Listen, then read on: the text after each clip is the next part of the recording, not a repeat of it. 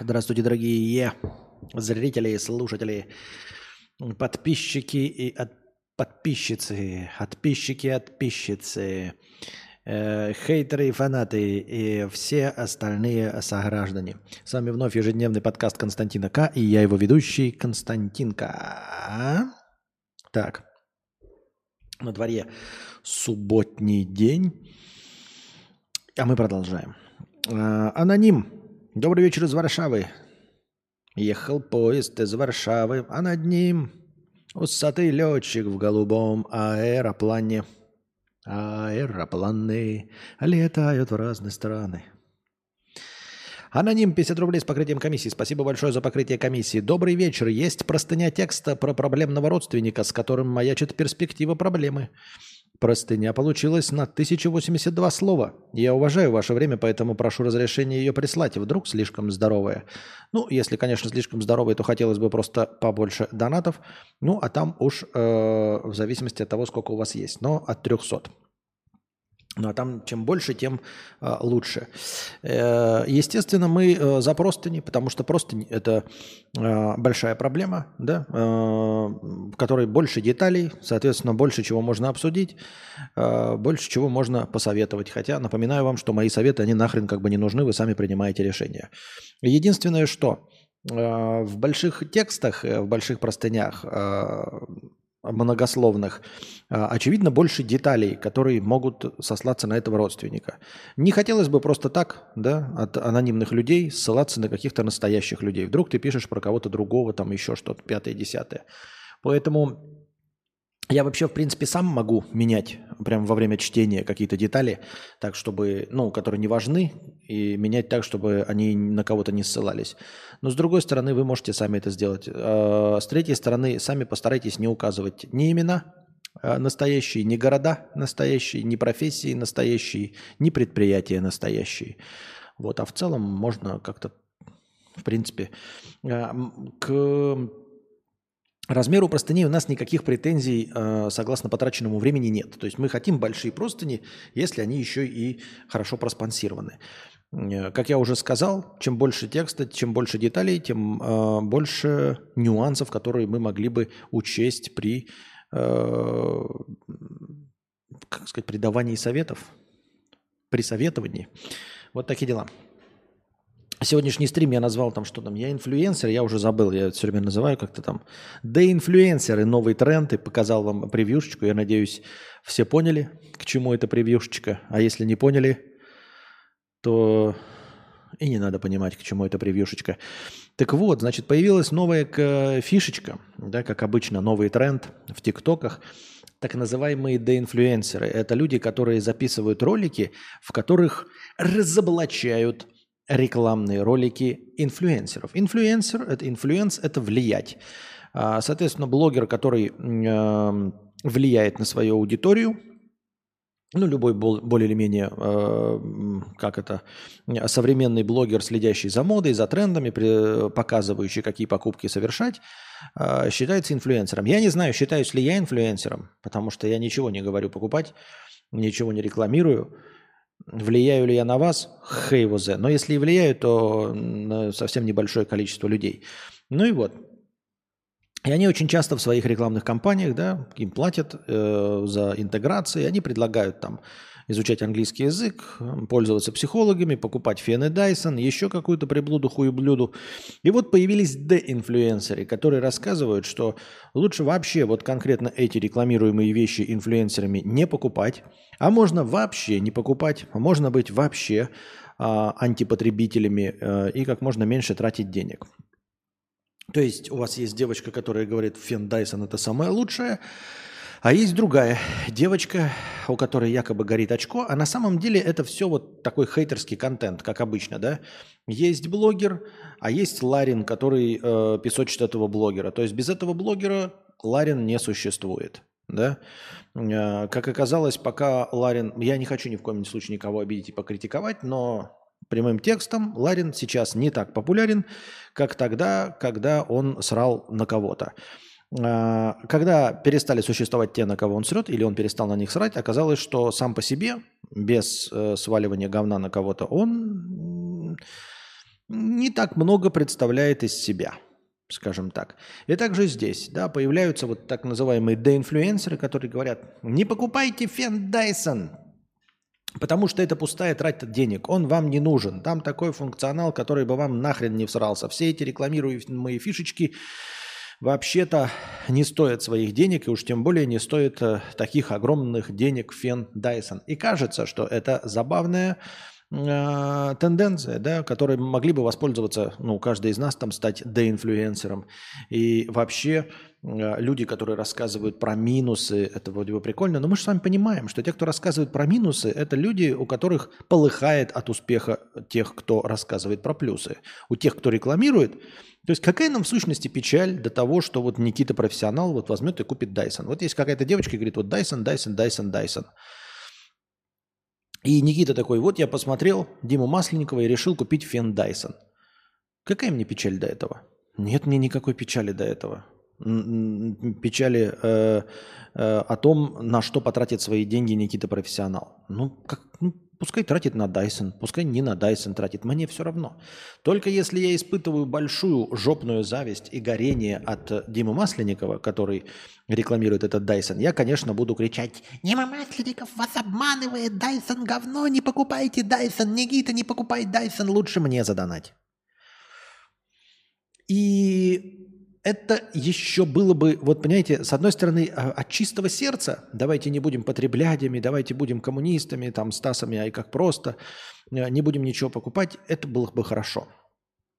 На втором месте не так хорошо, это зависть к тому, кто рекламирует, а, и, в принципе, тоже неплохо. Ну, зависть, понятно, да, хейтерский контент, все окей. Но хотя бы от чистого сердца. Но как оказалось, эту инф- деинфлюенсерскую штуку еще до того, как вы о ней узнали, а вы только что о ней узнали, скорее всего, да, может быть, замечали, но о том, что это большой тренд, вы узнали уже на исходе. А исход случился очень рано и быстро, до того, как, казалось бы, можно было бы иметь два рынка. Рынка официального инфлюенса, то есть где тебе рекламируют товары, и интересное противопоставление в виде деинфлюенса, которые развенчивают рекламируемые товары, на самом деле она сама по себе сгорела, как мне кажется, на корню, потому что, знаете, все к чему свелось? А свелось все к тому, что э, девочка, которая говорит, вот это плохая, которая рекламирует вам Dyson, потому что Dyson говно, потому что Dyson э, переоценен, потому что Dyson слишком дорогой, потому что функционал его не нужен, потому что тоже все самое можно получить дешевле. А на самом деле она говорит, ребята, не покупайте Dyson, купите с точности тем же функционалом Xiaomi. Понимаете? И тут ты смотришь такой, а, так ты не хотела донести до меня какую-то мысль о том, чтобы я не тратил деньги на ненужные мне товары. Ты не хотела бороться с капитализмом, с потреблятством. Ни с чем ты не хотела бороться. Ты не хотела, чтобы я не покупал. Ты хотела, чтобы я покупал товар, который рекламируешь ты. То есть на самом-то деле это всего лишь навсего, ребята, недобросовестная реклама – Потому что по законам, да, если вы вдруг не в курсе, а, нельзя говорить «мой iPhone лучше, чем Samsung», рекламируя айфоны, по законам, например, Соединенных Штатов.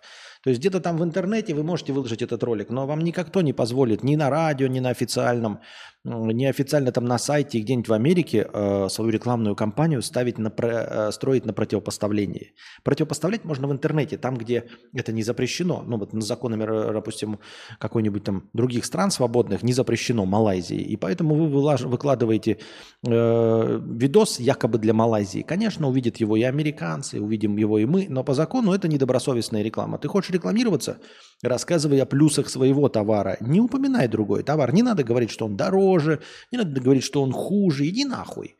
Хочешь продавать свой товар, продавай свой товар. Не надо занижать продажи моего товара.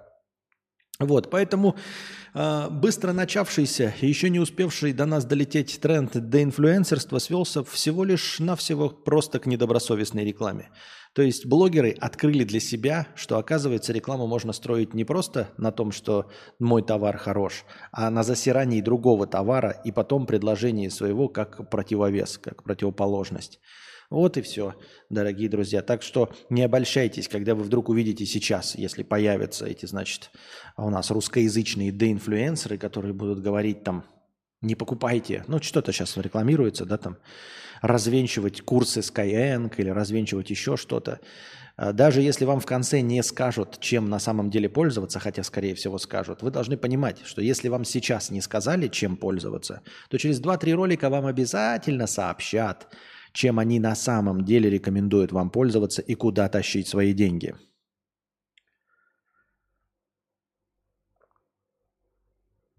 Костя, может сбор на правильное питание и качалку? Хочу, чтобы как на превьюшке. Ты же такой красавчик. Если ты хочешь, дорогой друг, э, чтобы я был как на превьюшке, то сам донать на это. Сборов нет.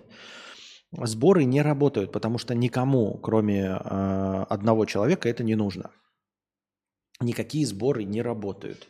Когда ты думаешь, что всем что-то интересно, э, помни о том, что это интересно только и прежде всего тебе. Все. Вот, поэтому, поэтому если ты хочешь мне проспонсировать правильное питание и там занятие спортом, то проспонсировать должен ты, больше никто.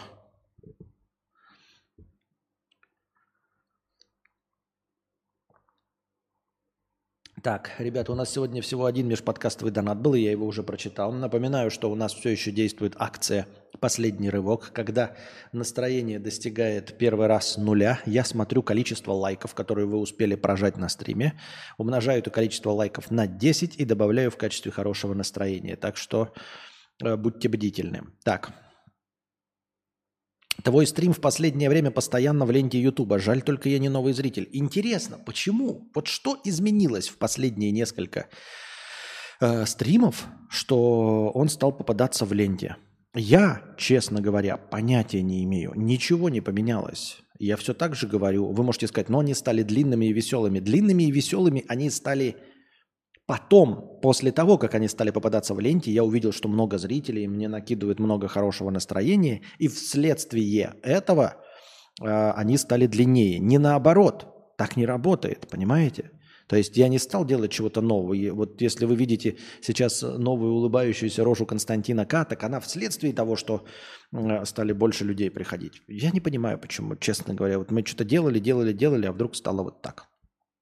Аноним 997 рублей, спасибо большое. А, Костя, как ты относишься к присутствию на родах у жены? Присутствовал ли сам? Планируем, э, планируете ли детей в далеком будущем? Заберете ли Костю или останется в России? Посрал ли мячик?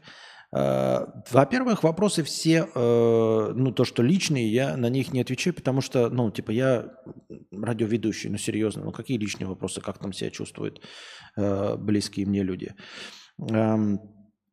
А, отвечая общим э, планом, как ты относишься к присутствию на родах у жены? Слушайте, да как хотите. Ну вот типа хотите, кому-то норм, кому-то не норм. Но это реально, э, вот как бы это банально не звучало, да, э, и пошло, типа каждому свое. Но действительно так. Есть люди, которые от вида крови падают в обморок. Ну, ну и это не зависит от пола, не зависит от воспитания, просто вот им становится дурно от вида крови. Ну, как, какое им присутствие на родах? Они себя-то не могут смотреть, когда сами рожают э, на родах. И тем более левый человек, который будет смотреть на эти роды. Есть люди просто впечатлительные, да, есть люди брезгливые, то есть, э, которые верят, что их партнер не писает и не какает, да, а часто бывает, что во время родов там, ну, опорожняется кишечник, ну, пятое, десятое, и, может быть, их э, отношение к вам это изменит. А есть люди, которым все равно, которые готовы нализывать очки, да, там во время секса, там э, умываться сквиртом, да, размазывать сперму там в себе в волосы и вмазывать и проглатывать и, и делать там бычий глаз. Естественно, этих людей ничего не будет смущать на родах. Другое дело, нахуя это нужно? Ну, типа, э, что делать, для чего это нужно? Что это за такой за сакральный процесс, роды, чтобы на них присутствовать? Э, это как бы ну, медицинский э, процесс, как мне кажется. То есть он переоценен. Роды, они как точка должны быть. То есть вот, вот не было человека, и вот новый человек. Сам процесс технический, как мне кажется, он не содержит все. Но это опять, да, вот если вы считаете, что нужно как-то прочувствовать да, сам процесс. Если вы хотите, чтобы ваш муженек вместе с вами прочувствовал этот процесс, и вы хотите вот во время схваток сдавливать ногтями его руку, чтобы он чувствовал хотя бы чуть-чуть какую-то боль, э, прохождение там ребенка через, э, через органы, пятое-десятое, может быть, это и надо. Как я уже сказал, во-первых, да, выбирается, надо или это или нет вообще, чисто э, морально – а, а во-вторых, выбирается, а, насколько это технически реализуемо и нужно ли это технически реализуемо ну, смотреть. Ну, то есть можно присутствовать в народах, знаете, когда э, в киношках показывают, типа присутствует в народах, но там накрыто все снизу, а он стоит, вот на нее в лицо ей смотрит. Она там ему руку сжимает, а он ничего не видит, как бы. Понимаете? Не что она обкакалась, там не, не все как это разрывается, выходит, а потом им э, чистого ребеночка дают. Это одно присутствие. Другое дело, когда стоит вот так вот смотрит, да, и потом в обморок падает, когда видит сам процесс. Смотря для чего. Поддержать надо МБ. Ну вот кому-то надо поддерживать, а кому-то нахуй не надо поддерживать. То есть э, кому-то надо, чтобы наоборот не присутствовал. Кто-то считает, что это достаточно интимный процесс, ну вот как как э, опорожнение, как какание. Она не хочет, чтобы он видел ее в таком виде, там, э, потной, орущей, ненавидящей все вокруг. И вот, ну и что, надо? Нет, это хуй его знает, надо или не надо вам.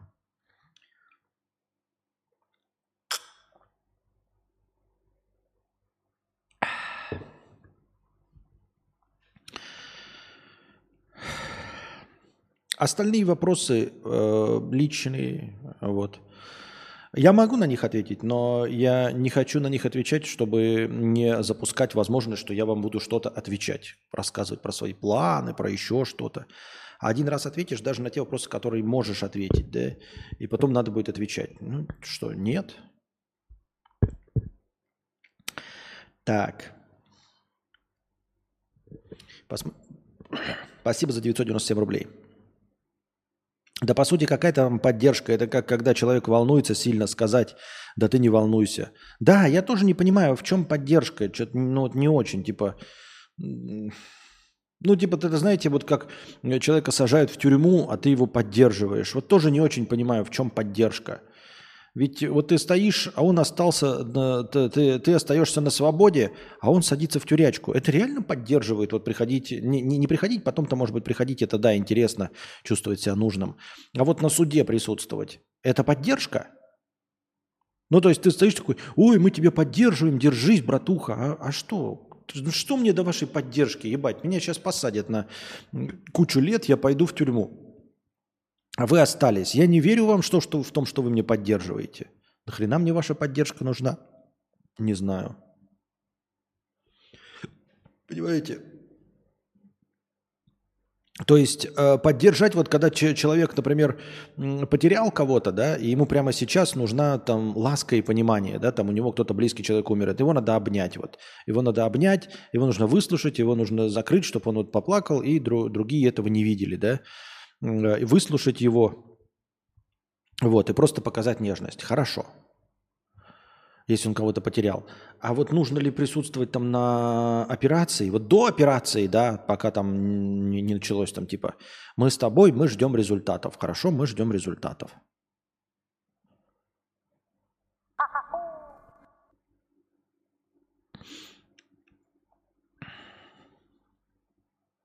Ну ты это, рожай, я зорку тебе держу, у тебя все получится. Ну что за... А, вот.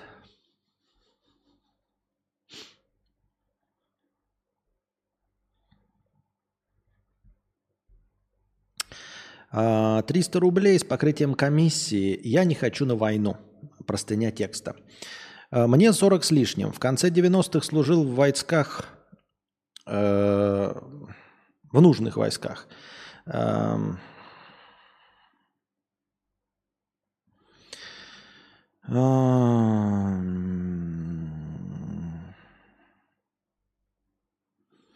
дальше идут, я не знаю, нужные факты ли они. Э, в общем, служил в востребованных войсках. Нам постоянно вдалбливали, если что, Родина позовет, вы пойдете первыми. Следил за событиями в Украине изначально знал, что Россия не права. Общался со служивцами, которые продолжали военную карьеру и с несколькими офицерами. 24 февраля, как и большинство нормальных людей, не мог поверить в происходящее. Теперь я живу следующим образом. Живу не по прописке. Эм, приезжала полиция, люди сказали, что понятия не имеют, где я. Ну, в полиции тоже не дураки. Э, ходили, спрашивали по соседям. Но я действительно не живу по прописке. Для государства я ценный кадр. Вот, такие очень нужны. А, сменил телефон. Вот, симку левую купил. Э, у меня есть небольшое предприятие. Естественно, свое предприятие я продал. Вот. Никому ничего не говорю. Постарался не выглядеть как в паспорте.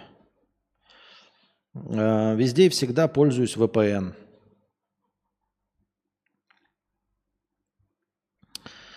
В общем, веду конспиративный довольно образ жизни. Не общаюсь с родственниками в социальных сетях.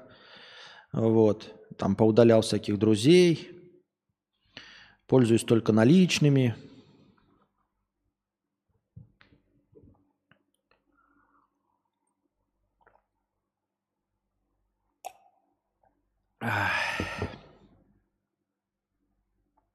Машину продал. Я почему так читаю? Потому что текст написан довольно подробно. А, я ж не знаю, ты ли его писал, или ты писал про какого-то из своих знакомых, чтобы его таким образом а, показать.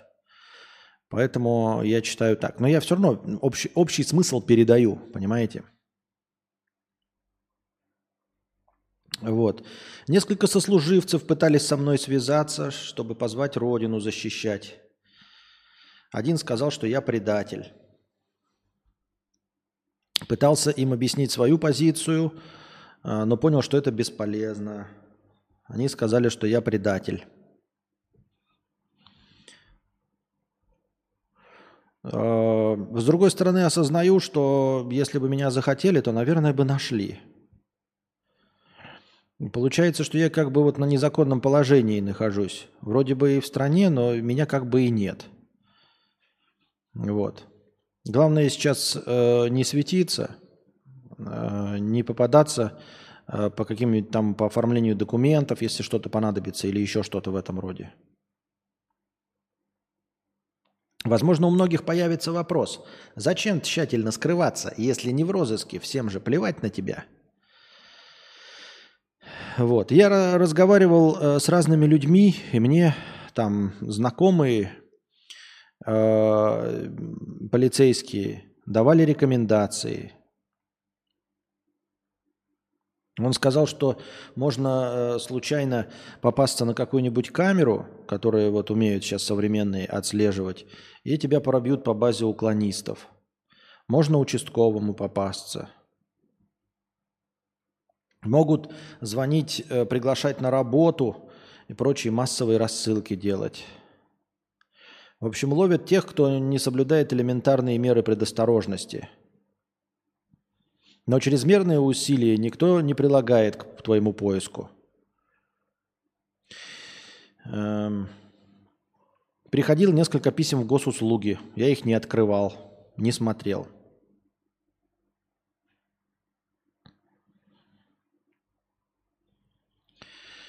Получал смс о том, что меня зовут военкомат. Вот такая история. Я ее странно прочитал, но, как я говорю, я же говорю, текст либо адаптируйте, либо делайте так, чтобы он вообще на вас никак не ссылался. Хотя он там не ссылается ни на кого, честно говоря. Там ничего нет такого. Просто я на всякий случай, потому что я не знаю, о ком идет речь, и, и что сейчас можно говорить, а что нельзя говорить.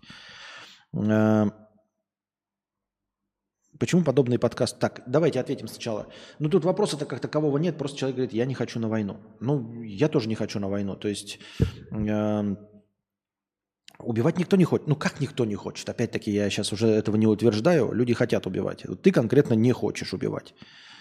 Вот. Э, рассказ из серии «Друг моего отца, полковник ФСБ». Может быть, но я не вижу никакого вопроса, понимаешь, Овал 42.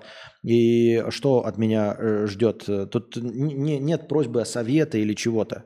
То есть вот он просто рассказывает, что человек э, с очень востребованной профессией военной тщательно скрывается, чтобы не попасться на глаза. И скрывается, как нам может показаться, очень бдительно. Да? То есть Э, жути нагоняет. Но не жути нагоняет, он же не нагоняет, он просто рассказывает, как он. Да? То есть он перебдевает. С другой стороны, а перебдевает он или нет? Непонятно. Да? А, во-вторых, как можно, если бы это вот правдивая история, как можно перебдеть в разговоре про жизнь, где тебя могут послать, и ты умрешь? Вот. Послать, и ты умрешь, либо э, это как это, уголовка. Но опять-таки, вот видите, уголовка, да, ты посадишь в тюрьму, тебя же никто не заставит, если ты э, в тюрьму. Я не знаю, как это работает, честно говоря. Как он деньги зарабатывает, откуда берет? Сейчас же ЗП на карту приходит, только тяжело налом платить работодателю. Я не знаю. Да это не важно, наверное, есть какие-то заработки, может, сбережения у него есть, а хуй его знает. Вот. Поэтому что сказать? Ну, наверное, все-таки, если такие-то вещи, то, наверное, надо просто уезжать, я думаю. Наверное, нужно думать над тем, как уехать. Я ни в коем случае никого не призываю там, да, и не, не, не уговариваю э, не подчиняться законным требованиям власти, там, пятое-десятое, нет. Ну вот если мы говорим про какую-то теоретическую модель э, в альтернативной вселенной, если вас э, падишах-император призывает участвовать в войне, а вы очень не хотите участвовать в войне, вот, очень не хотите никого убивать и очень не хотите умирать, да, несмотря на то, что вы формально сардаукар, то, возможно, вам надо улететь куда-нибудь на Каладан или еще на какую-нибудь другую планету. И, ну, не знаю, его на границе завернут. Ну, вот я тоже не знаю тогда. Это же не совет, это просто так, размышление – Э, сочувствую, сочувствую, понимаете? Сочувствую, вот, и, и ну, вот в, в, откуда ты говоришь, э, я не знаю, типа, человек служил по своей воле, да, вот он такой сардаукар в востребованной профессии или нет? Просто как бы, смотрите, такой, знаешь, думаешь, вот я не пошел никогда в армию, никуда не ходил и не пытался строить военную карьеру, потому что я не хочу убивать, и я не хочу насильственно умирать под пулями. Поэтому я никогда не рассматривал военную карьеру. Рассматривать военную карьеру в надежде, что ты будешь защищать только обездоленных, ну, а история как бы человечества говорит о том, что э, в любой войне Обездоленных всегда только половина, понимаете? Защищается только половина всегда. Ну и вы исторически можете посмотреть и быть уверенным, что вы будете с той стороны, которая защищается. Потому что все, когда идут военные, думают, что они защитники, что они вот, что они на стороне добра. Но почему-то все забывают, что в любой войне всегда участвуют две стороны. Это как вот в той ситуации, помните, а, сколько людей в аду и какого размера ад. И если мы представим, что все религии правы, то все попадают в ад. Вообще все попадают в ад. Потому что э, если ты приверженец одной религии, то те, кто других религий, они еретики и попадают в ад. А по приверженцам другой религии, то есть второй, ты еретик и попадаешь в ад. Соответственно, в ад попадают все. Таким же образом, понимаете, в самой концепции быть военным вы должны понимать, что не могут быть все военные защитники. Нет. Вот. Если началась заварушка, война, и нужно участвовать, то как минимум половина из вас, ну то есть часть защищаются, а часть это нападающие. Нет, не могут быть все правы. Вообще в этой концепции плюс-плюс не бывает, понимаете? Вот в чем, кстати, мы рассказывали про фундаментальные законы человеческой глупости. Война – это всегда глупость. Война – это всегда глупость. В войне не может быть такого, чтобы все были в плюсе. Понимаете? концепция войны, она подразумевает, что кто-то уничтожает кого-то, то есть кто-то получает блага, а кто-то умирает.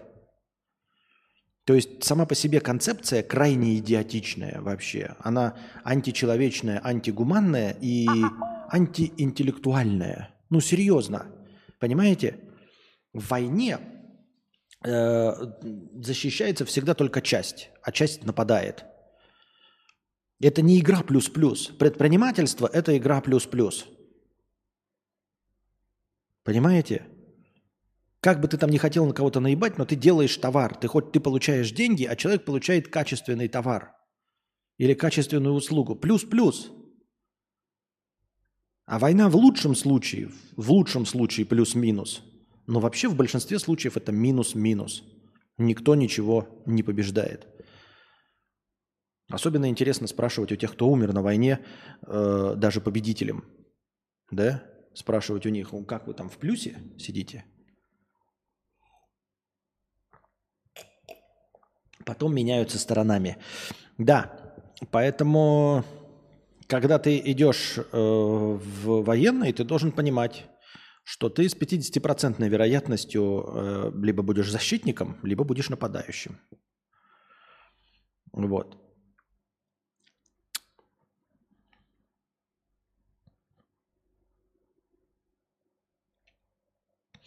Ну вот человек вроде бизнесмен, предприимчивый, служил и так далее, и тут резко обосрался, потерял все навыки коммуникации и не смог дать взятку, чтобы свалить из страны. Не вяжется, хотя ситуация, конечно... Да кто его знает, правда это или нет, понимаешь? Кто его знает, правда это или нет? А, это раз. А во-вторых, ну вот одно дело давать взятку, когда ты просто хочешь, чтобы твое предприятие побыстрее получило разрешения какие-то, да, когда ты судишься с кем-то, и в случае проигрыша что будет – вот ты даешь взятку, и в случае проигрыша что?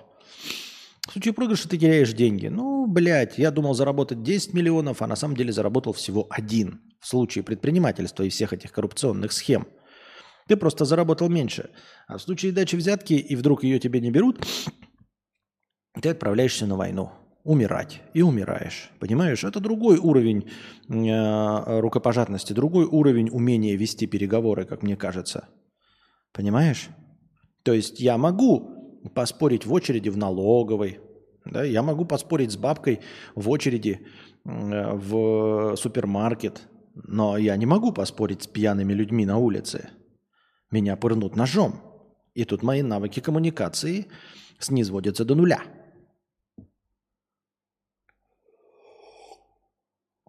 Почему подобные подкасты у нас не популярны? Что не так с нашим населением? Почему людям больше интересны темы сисек и писек? Я не знаю, ты ерничаешь или пытаешься комплементарно задать этот вопрос? Я понятия не имею. Если б я знал. Я сам хочу, чтобы они были популярны, чтобы я, у меня была куча зрителей и куча денег. Потому что я несу разумное, доброе, вечное. Ну, может, не самое, до, точнее, точно не самое разумное, но, по крайней мере, э, чуть-чуть в плюс, чуть-чуть в плюс вот в соотношении доброго и вечного. Я все-таки призываю в конечном итоге, несмотря на все политические взгляды и все остальное, не убивать друг друга. Что угодно делать, говном кидаться из-за границы друг друга, ненавидеть друг друга в интернете, но только не убивать друг друга. Варшавский Милф Хантер. Костян, приветствую. Я смотрю тебя нерегулярно. Не знаю, как ты относишься к религии. Я вот был приверженцем одной протестантской конфессии, учения которой мне реально понятны и правдивы, если относиться к Библии со всей серьезностью. Но разочарован очень в людях, в прихожанах, так сказать. Э, но э, вообще сама концепция протестанства, она как бы и ближе твоему мировоззрению, то, что ты описал – Бог, Он в тебе. Храм, Он не в здании. Храм, Он не в людях. Бог не в людях. Бог, Он там. И ты с Ним разговариваешь напрямую. Без всех этих, э, как это называется, буферов в виде э, священников, в виде остальных людей. Понимаешь? Бог смотрит конкретно на тебя. Не смотри на остальных. Насколько они плохие, тупые, злые. Я тоже так пытаюсь, понимаешь? Жить исходя из того, какой я – ну вот вокруг все тупые, вокруг все кровожадные. Мне насрать. Да, я буду один, э, кто будет призывать не убивать друг друга, и я буду неправ, потому что все остальное население человечества считает, что убивать это хорошо. Окей, я не прав, Где-то я пошел не тем путем, где-то я прочитал неправильные книжки, где-то меня неправильно воспитали, и я полный отщепенец и еретик, но в, в этой ереси я, пожалуй, продолжу жить до конца своей жизни и останусь еретиком, который говорит, что убивать все-таки нельзя.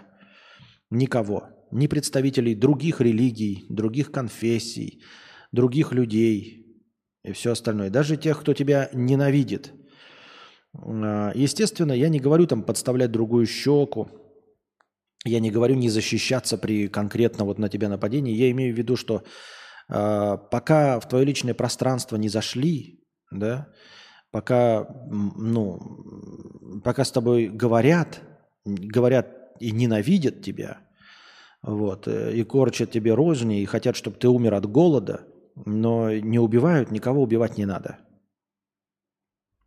Вот.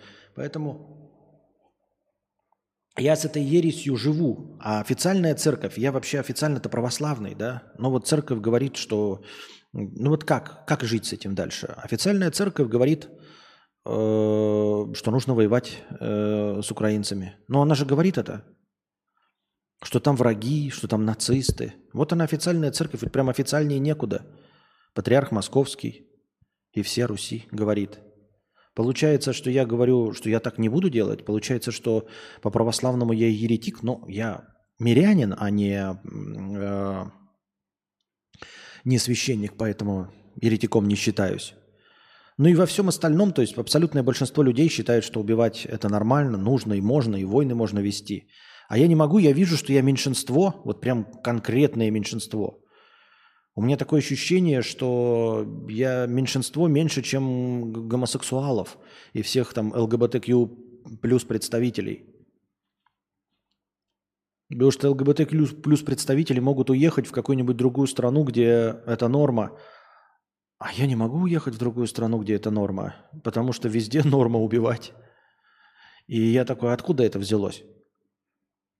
Я не... А, я на какой вопрос опять? Я, я, я, да, давайте переключимся не на я. Ну и вот, э, поэтому если тебе что-то не нравится в конфессии, ты помнишь, что твой Бог – это твой Бог. И твой Бог смотрит только на тебя, на то, какой ты человек, хороший или плохой. Не смотри на остальных. Не обращай внимания на катящийся в тартарары мир, а, не обращай внимания на всех остальных прихожан, на то, как ведет себя церковь, к которой ты себя причислял. В конце концов, помни, что истина, она есть. Несмотря на то, что она не написана, несмотря на то, что говорят тебе другое, истина, она все-таки есть. Хоть и только в нашей человеческой душе и в нашем понимании, это все равно не, понимаете, она не субъективна. Истина, она вот в религиозном понятии, она не субъективна. Это мы можем говорить там, добро, для кого-то одно зло. Нет, в религиозном понимании все-таки, наверное, может быть, мы не правы. Может быть, я не прав, может быть, я на самом деле в позиции зла. Кто его знает? Позиция добра может истреблять друг друга. Может, в этом задача человечества, как можно быстрее друг друга истребить, чтобы дать возможность, наконец, появиться новой цивилизации. Может быть, Господь только сидит и ждет, и не участвует во всем этом, для того, чтобы мы, наконец, перебили друг друга нахуй, потому что мы не стоящее говно, которое подчиняется дьяволу, и мы, может быть, и сделаны только дьяволом. А Господь, может, почему и не участвует в наших проблемах? Потому что Он сидит и ждет, когда же мы, наконец, все передохнем и убьем друг друга, чтобы уже этот черновик под названием человечество закрыть и дать возможность появиться другой нормальной цивилизации под названием чистовик. Я этому мешаю. Кто его знает? Я мешаю только своими разговорами, больше ничем. Понимаете? Э, поэтому... Но мне хочется верить, что мой Бог смотрит на меня и говорит мне, что я, в принципе, поступаю правильно. В целом. Не всегда. И, не вез... ну, и уж тем более не умно. Нет, об этом нет, конечно, речи не идет. Но в целом как-то более или менее я неплохой человек. Вот плюс, это 0 плюс, а, плюс 2. При возможности быть плюс 100 святым, э, минус 100 быть Гитлером. И у меня вот ну, 0 плюс 2. Я надеюсь, я надеюсь. Ну и с кем мне разговаривать? Представителей моей религии нет. Потому что, как я говорю, меня воспитывали в православии, а православие мне говорит убивать. И я такой, как так-то? Ну вот как так? Я поспорить не могу. Я ж не теолог, я ж не э, высокопоставленный священник. Я не могу выйти и сказать, ребята, ведь есть же заповедь «не убий». Ведь есть же заповедь «не убий». Ведь есть же заповедь «не убий». Я это произношу, но всем все равно. Правильно? И говорят, что нужно идти, и вот, и убивать. Поэтому могу ли я себя причислять к православным, к официальной православ... русской православной церкви? Не могу. Прихожане русской православной церкви, которые одобряют официальную позицию русской православной церкви. Могу ли я к ним, ну, тоже в смысле, э, не могу? Тоже не могу.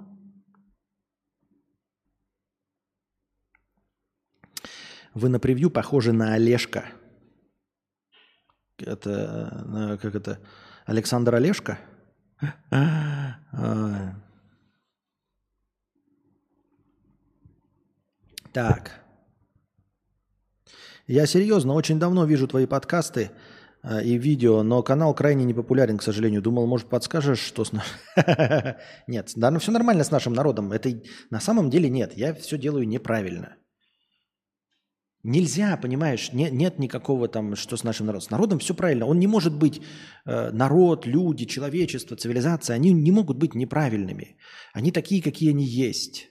Неправильным может быть вот один, два, три. Исключение – это неправильно. Если вы смотрите, понимаете, и все говорят вам, 80% людей говорят, что вот яблоко зеленое, а вы видите красное яблоко – Нужно понимать, что вы не правы, оно зеленое. Оно зеленое.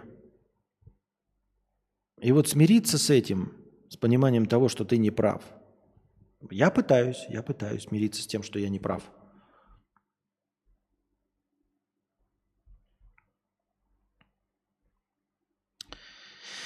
Так, проблема. Большая простыня текста за 500 рублей от анонима с покрытием комиссии. Спасибо большое за покрытие комиссии аноним. Аноним. И большая простыня текста. Итак, читаем. Мудрец, нужен твой совет. Ну и может так. А сколько у нас людей уже набежало? 148 человек. Отличный результат. Продолжает расти количество зрителей. Напоминаю вам про последний рывок. Когда мы достигнем нуля в первый раз, я посмотрю на количество лайков, под этим стримом. Умножу их на 10 и добавлю в качестве хорошего настроения. Сейчас у нас 77 лайков. Если бы последний рывок был прямо сейчас, то у нас было бы 770 хорошего настроения. Так что прожимайте, не ленитесь. Welcome to Белград. У тебя тут понравится. Мне бы понравилось, если бы были деньги. Главное, чтобы... О, диско Элизиум у меня скачался. Нихуя себе. А, я купил э, скидочки, если вы не в курсе. В Стиме летняя распродажа. Там по 700 рублей был диск а сейчас 175. И Witness купил головоломку тоже э, по 175 рублей. Я экономлю, экономлю на поездку в, в Сербию, но вот купил. Мудрец, нужен твой совет. Ну и может кто из аудитории с таким сталкивался. В общем, есть у меня бабушка. У нее скоро юбилей. Она пригласила меня на грандиозное празднование. Казалось бы, в чем проблема? А проблема в ее дочери, моей тете. Я с ней не общаюсь. Сейчас попробую быстренько обрисовать ее портрет и объяснить, как так вышло. Она в средних годах одинокая, характер ужасный. Э, всего добилась сама и работает высококвалифицированным специалистом в профессии, которая не менеджер и не кладовщик. Говорить ее не буду, потому что мир тесен, правильно. Прошу понять и простить. Когда я был маленький, лет 7-8, и в то время э, семью с родственниками раздирал квартирный вопрос – она звонила мне по телефону и говорила, что моя мать аферистка или митчица. После этих дрязг так получилось, что мы жили в одной квартире. Год не разговаривали, были мелкие стычки, потом помирились. Она относилась ко мне, в принципе, благосклонно. Э, покупала гостинцы, брала с собой гулять в интересные места, доверительно обо всем говорила, делилась разными подробностями своей жизни, включая теми, за которые теперь нынче у нас в стране могут притянуть. Так, и пополнение еще Ассалам алейкум, спасибо за контент. 400 тенге по курсу 1 к 4 добавляем сразу же, чтобы не терялось, чтобы не забыть. 100 рублей отличного настроения. Так, за которые нынче теперь у нас могут притянуть. Но все это чередовалось периодическими предъявлениями претензий, руганью, странным отношением. То она утверждала, что я люблю бабушку лишь за подарки, то обзывала лентяем, врубала жесткий игнор, потому что я не приехал помочь полить огород из-за надвигающейся тучи. Я очень боялся грозы. Однажды в подростковом возрасте я помогал ей мыть машину и по неосторожности оставил ключи под дворниками. И, кстати, даже не очень помню, я туда их положил или не я вообще. Короче, мы их проебали. Я был оскорблен всеми возможными ругательствами. Она с бабушкой мне устроила шмон с выворотом карманов. Нашли сигареты. Сказали, что я мозги все прокурил. Короче, пиздец. Еще был случай. Еще был случай. Я был совсем маленький, лет 10-12. Они с бабушкой пообещали меня летом свозить на плотину покупаться. У, меня семьи, у моей семьи не было машины. Показали мне торт, лимонады, завтра типа поедем. А в назначенный день ничего не случилось. Потом мне сказали почему. Потому что когда к моим родителям заехала бабушка, я не вышел к ней поздороваться, потому что я в этот момент уснул. Но прежде чем я про это узнал, был включен на неделю тотальный игнор. Это я так, по самым э, значимым моментам пробежался. Про регулярные мелочи типа просьбы «настрой нам новый телек», а потом при любой поломке мне прилетало, что это по моей вине произошло. Далее были, были разные времена. Однажды мы целый год не общались. Почему? Они напоили моего отца и в буйном состоянии отправили его к нам. А мать такой расклад не устроил, и она отправила его обратно, где он напился, в принципе. Ох, на каких хуях тогда меня она оттаскала. Меня! А я тут при чем вообще?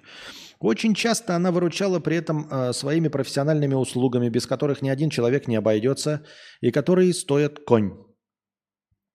Взамен ничего не просила. Могла пьяная позвонить. Меня бросили, мне одиноко, побудь со мной. Приезжал, успокаивал, относился с пониманием, но в то же время, если я делился своими проблемами, то, по ее мнению, их причинами э, был тот факт, что я долбоеб.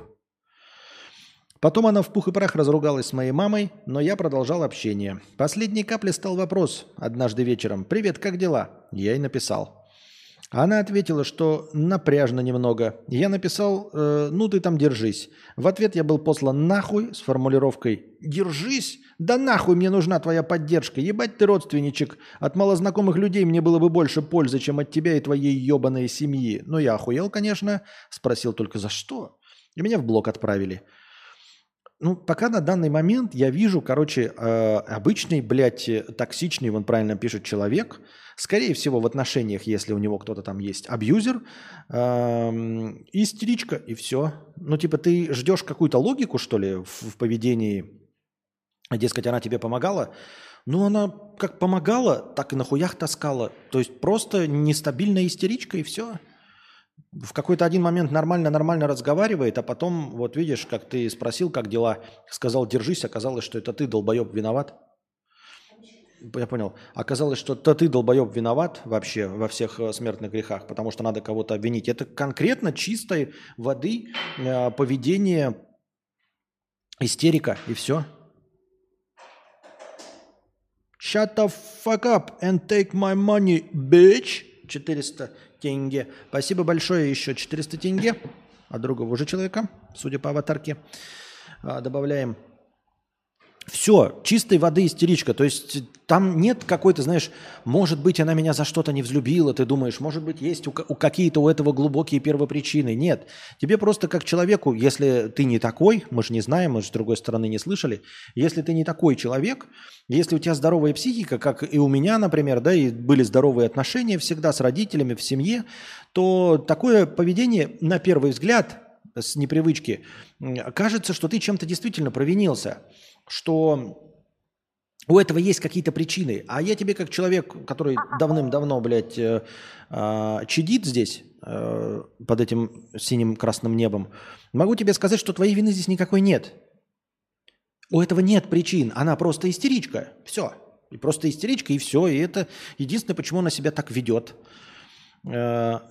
С этим человеком можно продолжать общаться, как ты говоришь, пользоваться его услугами и просто быть готовым, что рано или поздно он опять сойдет на говно, да, э, заистерит, э, смешает тебя с, с Совсем самым плохим? Какой? Почему?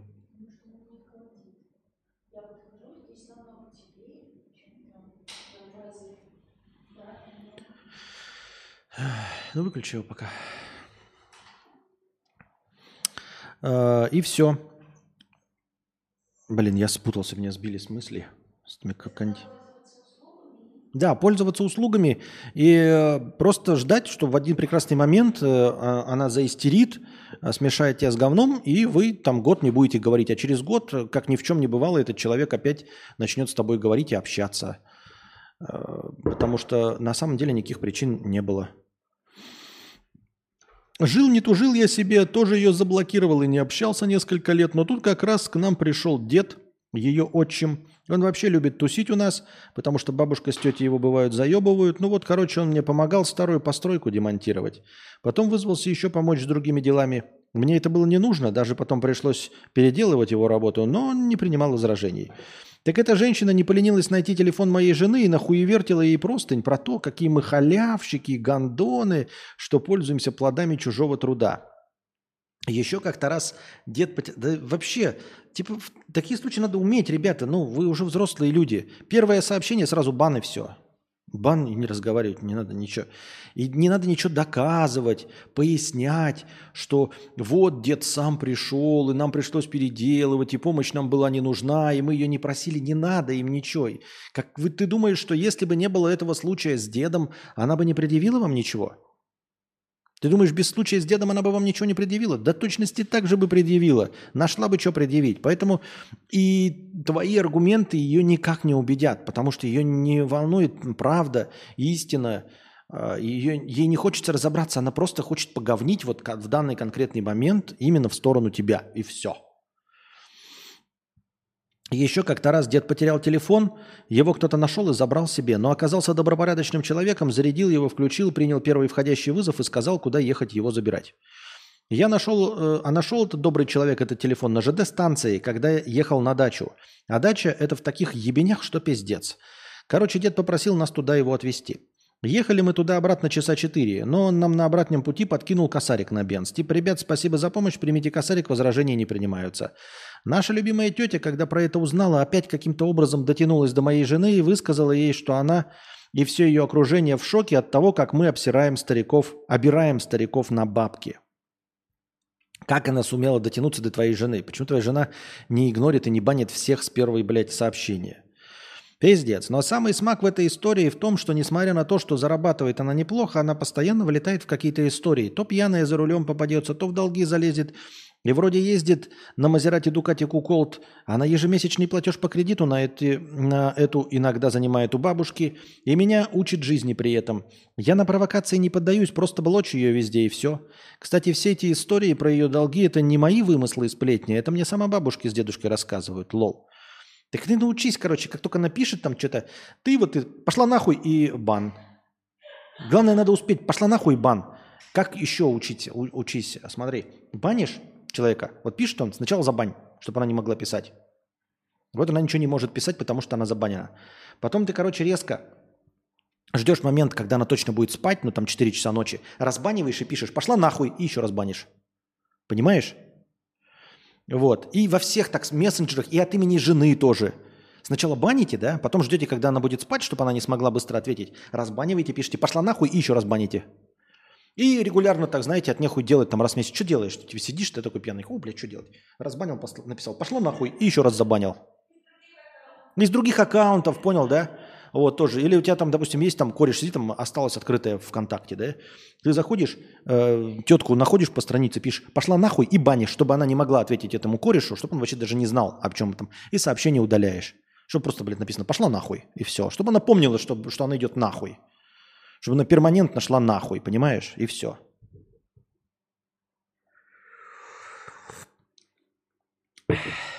Слишком много телодвижений для посылов хуй. Бан, просто бан. Тоже неплохо, да. Но это я говорю в качестве юмора, конечно, интересного. А так, в целом, да. Как она, вот я тоже не понимаю, она добралась до моей жены. Она никогда должна была никак добраться. Как только звонок, и твоя жена слышит этот голос, сразу кидает трубку, и все. Слышишь голос сразу, пошла нахуй, и кидаешь трубку, и все. Вам она зачем нужна? Все, она тебе уже помогла всем, что могла. Может еще помочь. Ты и тысячи людей других могут помочь. идет она нахуй, и все.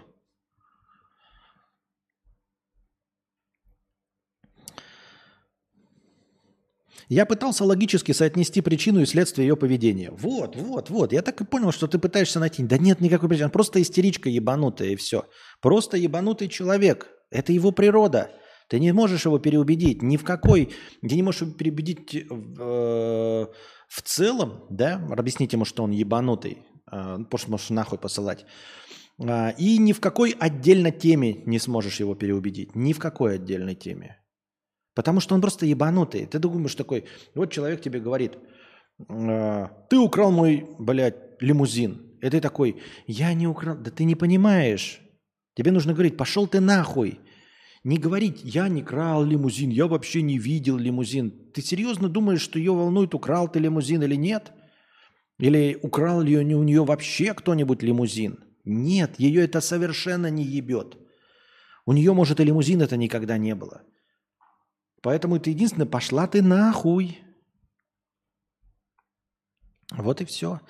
Основные претензии, которые она декларирует, я и моя семья слишком мало времени уделяют бабушке. Ну и пошла она нахуй. С бабушкой э, у тебя есть отношения, с ней пошла она нахуй. И обращаются только тогда, когда что-то от нее и деда нужно. И пошла она нахуй. Ты общаешься с бабушкой и дедушкой, и ее просто игноришь. Вот даже пришел в гости, а там она, да, там бабушка, дедушка и она. И ты говоришь, здравствуй, бабушка, ты пошла нахуй. Вот, я принес тебе тортик, могу с вами посидеть, а можем пойти в кафе. Заткни ебало, я с тобой не разговаривал, пошла ты нахуй. Я разговариваю со своей бабушкой, а ты иди нахуй. Вот, это если она присутствует. А так просто э, делаешь так, чтобы общаться с бабушкой, а не с ней, да, или с дедушкой. Приходим в гости, объедаем, пошла на нахуй. Не помогаем по хозяйству, идет она нахуй.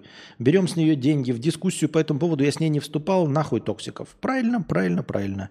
Так вот, с чего начал? Звонит мне бабушка и говорит, приходите ко мне на юбилей. Со здоровьем у меня хреново, возможно, что это мой последний юбилей. Давайте забудем все обиды, будет большой праздник. А, а я не хочу. Правильно. Ты говоришь такой бабушке, бабушка, тетя Марина хуета позорная, блядь.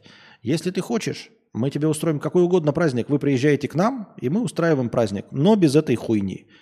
Извини меня, бабушка, я тебя люблю, да, а, и я готов с тобой отношения поддерживать, но с этой хуетой нет. Мне не надо мириться, ничего.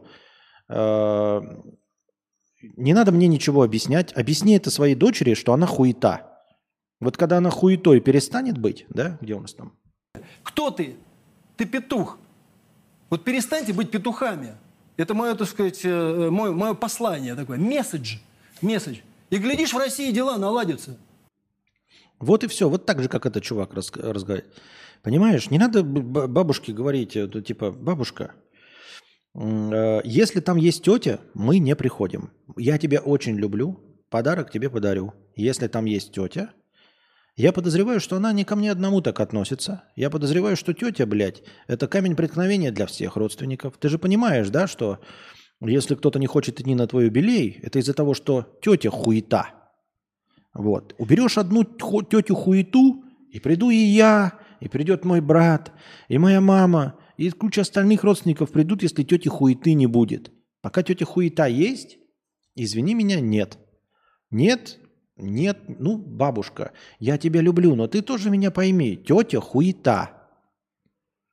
Это твоя дочь, но мне-то она не дочь, и не мама, и не сестра. Я вынужден э, быть с ней родственниками. Если бы был мой выбор, я бы никогда с ней нахуй в одном поле срать не сел. Понимаешь, бабушка, это твой родственник. И я твой родственник. Я готов тебе отдельно устроить любой юбилей. Мы устроим тебе юбилей, но тети хуеты на этом варианте юбилея не будет. На твоем юбилее, если есть тетя хуета, не будет нас. Мы с тобой не ссоримся, я тебя люблю и дедушку люблю. Но тетя хуета, мы с ней никогда не будем поддерживать отношения. Нет, она не наш родственник, она хуета.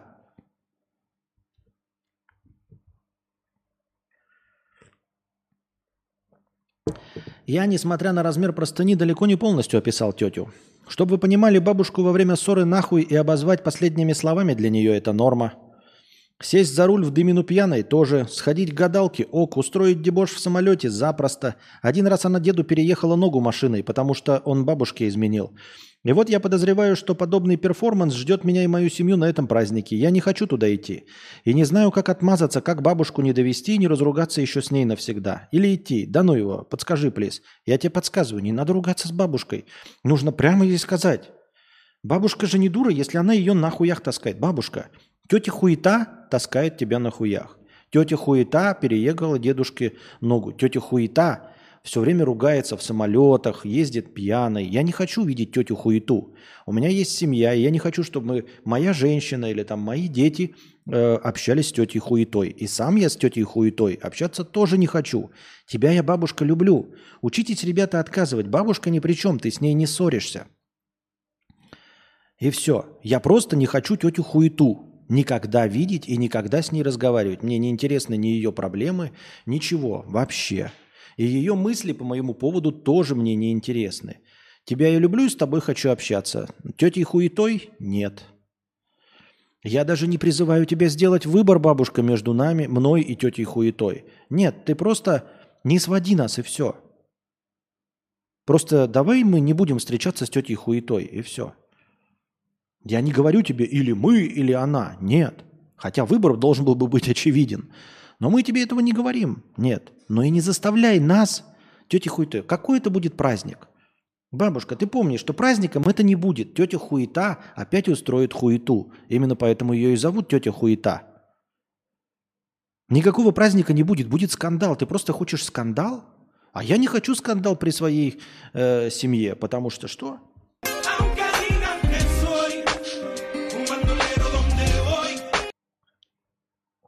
Вот. Если ты, бабушка, хочешь слушать тетю Хуету, слушай. Я за свою жизнь тетю Хуету наслушался. И я теперь не хочу, чтобы эта тетя Хуета хоть как-то присутствовала в жизни моей женщины, моих детей и всех моих родственников. Как-то так. Я так думаю, мне так кажется.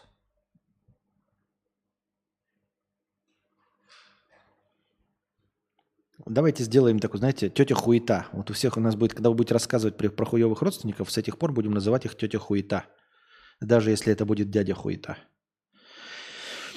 Адами, 250 рублей с покрытием комиссии. Привет, Константин. Я как-то донатил про то, сколько донатить на игру. Пока 150 долларов нет, но увидел, что ты скачал The Witness – у этого же разраба есть Braid, но на него как-нибудь и задоначу. Такой вопрос. Играл уже в Braid? Нет, не играл. Я в Witness не играл, но если будет стрим, с удовольствием посмотрю. Спасибо. Пожалуйста, спасибо. Еще бы донатили во время этих игровых стримов. Braid не играл. Я слышал, но не играл Braid. И, по-моему, я не знаю, есть Braid на этом, на как его? На Маке. Или нет? Сейчас посмотрим. Брейд. 87 рублей. Есть на Макосе, прикиньте. Есть брейд на Макосе. Русский язык не поддерживается. Игра 2009 года. Там даже, даже интерфейс они просто убрали, они просто против, да, русского языка? Целиком и полностью. Это какой-то мементо? Или что это? Путешествие во времени? А. Предлагаю ввести термин, как говорится. Да, будет термин, как у нас есть залупа друг. Теперь у нас есть новый э, термин тетя хуета. Майли Сатарова 5 евро с покрытием комиссии. Спасибо большое. Спасибо за покрытие комиссии. Эм, Варшавский Милфхантер 5 польских чизлотых. Спасибо за ответ на предыдущий донат. Еще вопросик. Эм, если не сложно ответить с примером, ты за свои годы хоть раз сталкивался с паранормальными необъяснимыми явлениями? Дежавю не в счет. Я в свои слегка за тридцатку лет вообще ни разу. И это очень странно. Ну, хоть что-то должно быть. Нет, я за свою жизнь ни разу тоже не сталкивался. У меня есть старый добрый ролик, э, по-моему, закрытый, потому что он нарушал что-то дохуище авторских прав. Э, я даже не помню, как он называется, сейчас кто-нибудь напомнит. «Хочу верить в чудо» или что-то такое. И на самом деле я хочу верить в чудо, но не, под, не получал в своей жизни ни одного подтверждения чего-нибудь чудесного. Не сталкивался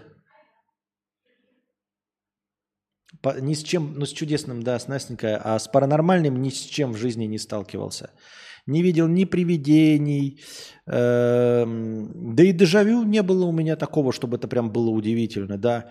Никаких ни привидений, ни вещих снов, э, ни предсказаний, ничего-то я там не почувствовал заранее, ни полтергейстов, ничего необъяснимого в своей долгой жизни даже близко не встречал. Даже то, что можно было бы за яйца подтянуть, будь я там любителем эзотерики и, и тарологии. Ну вот прям совсем ничего. Поэтому у меня есть ощущение, что, может быть, за нами никто не следит и не смотрит, потому что нет никакого чуда вот вообще. И даже те чудеса, что описываются, показываются, якобы признанные, они мне даже не выглядят в моих глазах как какое-то хоть подобие чудес. Например, э, снисхождение вот этого святого огня. Ведь если это такое простое чудо снисходит, почему не показывают комнату, в которой э, святой огонь сходит? Ну просто покажите его. Ну там даже можно, понимаете, ну давайте по-честному, хотя бы для ощущения чуда, вообще-то для ощущения чуда, можно хотя бы, хотя бы, ну нанять какого-нибудь Дэвида Копперфильда, который сделает так, чтобы со всех камер это выглядело как действительно появление огня из ниоткуда – ведь есть куча этих э, фокусников. Ведь их можно нанять, чтобы они придумали, как это сделать, чтобы под тысячами камер огонь зажегся, не зашел с неба и зажегся. А потом вы, ну, как какие-нибудь жидорептилоиды, жидомасоны, но убейте его, чтобы никто не узнал секрет. Но никто даже не старается. Я не призываю ни в коем случае, не, не дискредитирую никакие религии, но никто даже не старается. Просто люди заходят в комнату, а потом выходят с огнем. Вот. Потом читаешь официальные, значит, при официальные, а... как их называют-то? Блин, я забыл.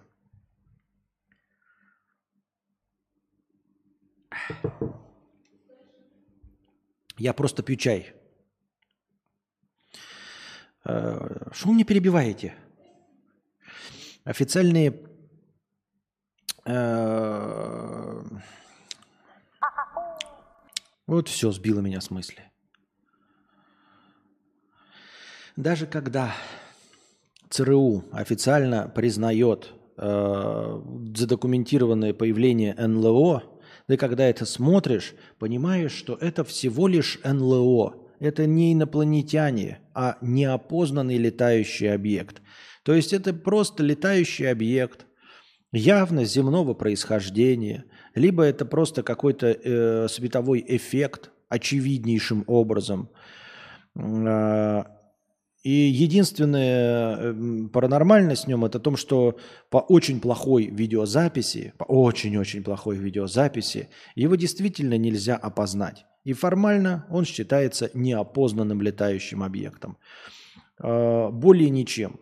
Он не является инопланетной тарелкой, там, технологией внеземной. Нет, ты видишь такой и думаешь, ну это всего лишь просто неопознанный летающий объект. Единственная его примечательность и единственное, в чем согласились ЦРУшники, это в том, что это неопознанный летающий объект.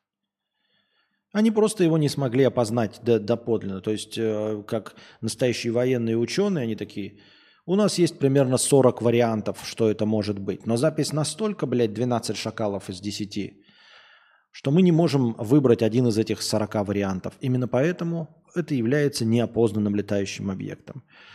Вот и все. Поэтому никаких чудес в жизни своей. Потом опознают, да. Или не опознают, но это что-то неважное. Типа зонд какой-нибудь, дрон, еще какая-нибудь хуйня. Или грязь на стекле. А, и все. Поэтому никаких чудес, никаких э, неопознанных явлений за всю свою жизнь я ни разу не встречал и живу в скучном мире, где можно просто подохнуть и больше ничего.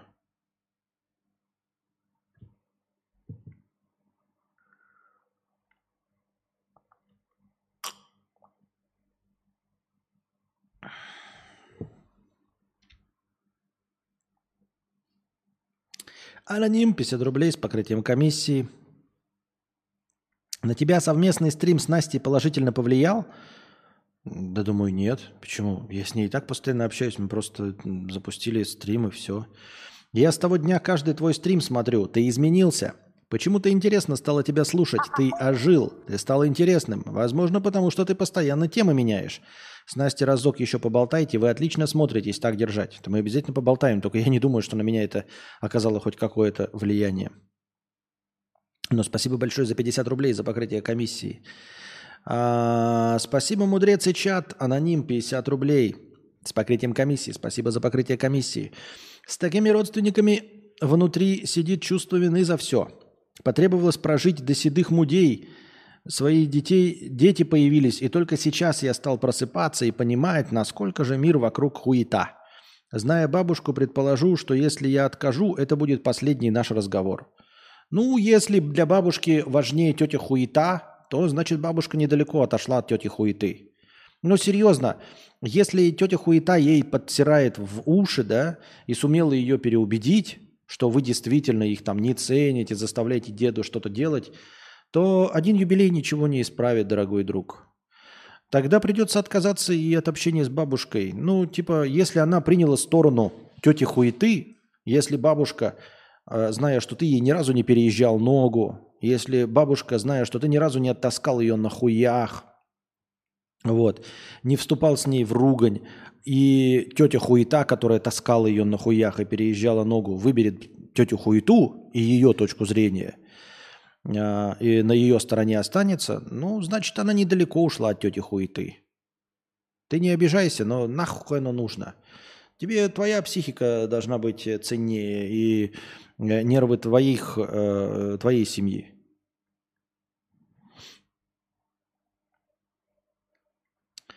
Так. Аноним 500 рублей с покрытием комиссии. А, простыня текста. История учения. Привет, Константин. Пошел учиться на права донатил тебе с вопросом идти на механику или автомат. Ты рекомендовал автомат, я посчитал это логичным, тем более, что сам и хотел. Но вот автошкола, несмотря на супер простыню на Авито, э, какие они хорошие, что вождение у них с 6 утра до 9 вечера, по факту с 9 до 6 с понедельника по пятницу, в остальное время за доп. оплату. Еще и выяснилось, что все машины автомат сейчас не работают, все сломались. И вот пришлось учиться на плалку. И вроде все неплохо, но не уверен, что смогу сдать хотя бы за пару попыток, потому что те, кто сдавал, говорят, что сдавать экзамен сложно и так. А с механикой будет просто адская сложность, что люди по полгода сдают. А еще очень проблемно с самим экзаменом по записи. Я надеялся сдать в июле. По факту хорошо будет, если на экзамен попаду в конце августа хотя бы. И все бы ничего, но курс доллара начал ползти вверх, соответственно, машины будут дорожать, хотя они и так довольно дорого стоят. Смотрю Солярис и Рио Даляма. Все подборы говорят, что за такую сумму тачкам будет под 10 лет.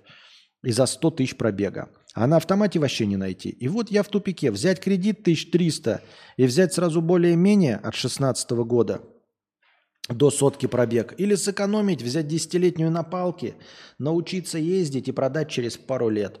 Но получится ли сделать это выгодно, учитывая, как обстоят дела – как бы поступил нормальный человек в подобной ситуации? Как бы поступил нормальный человек в подобной ситуации, я тебе ответить не могу. Понятия не имею. Да и не знаю таких людей. И в чате у нас, судя по всему, тоже не присутствует. А как бы поступил я, в отличие от нормального человека, а, я бы, конечно, взял кредит. Взял кредит.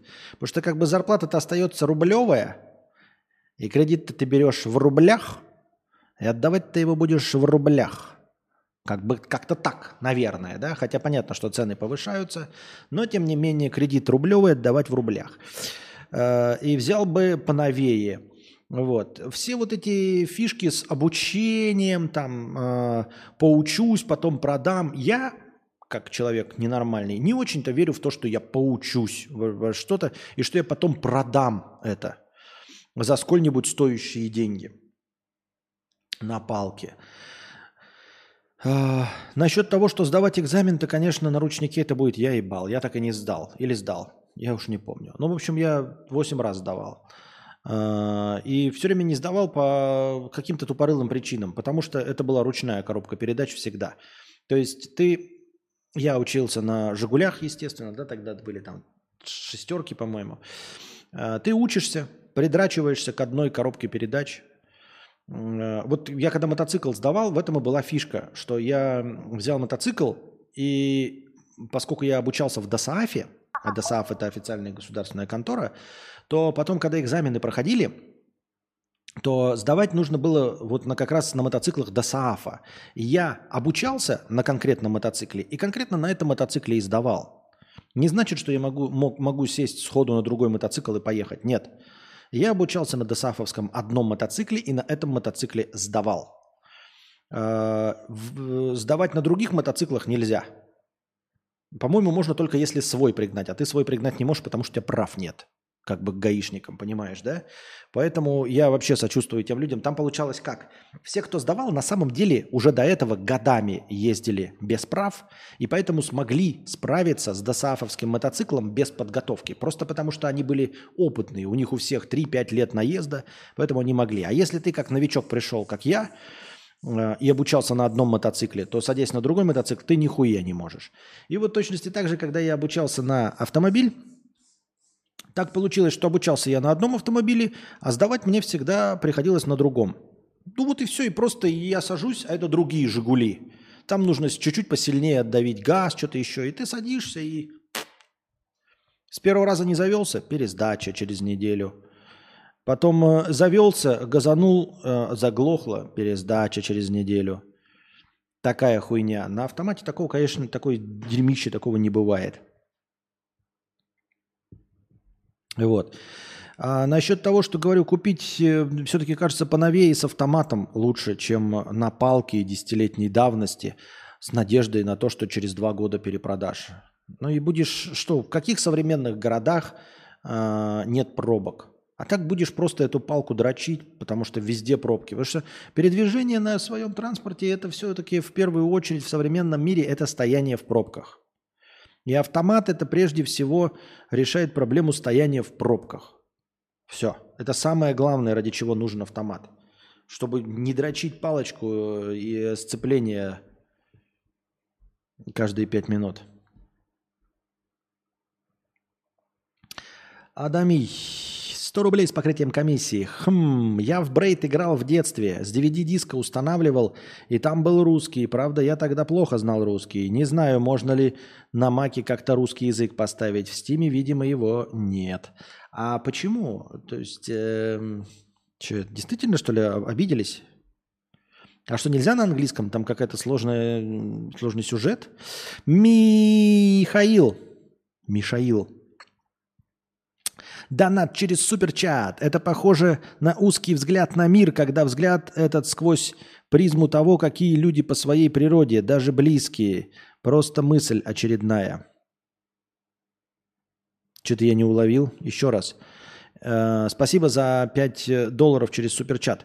Это похоже на узкий взгляд на мир, когда взгляд этот сквозь призму того, какие люди по своей природе, даже близкие. Просто мысль очередная. Вообще не понял, что ты хотел сказать, к сожалению, Михаил. К сожалению, это прозвучало как... Либо мне то, что, ну, как бы то, что, ну, что-либо, допустим, ну, чтобы с ним то, что мы определенно как бы сняли.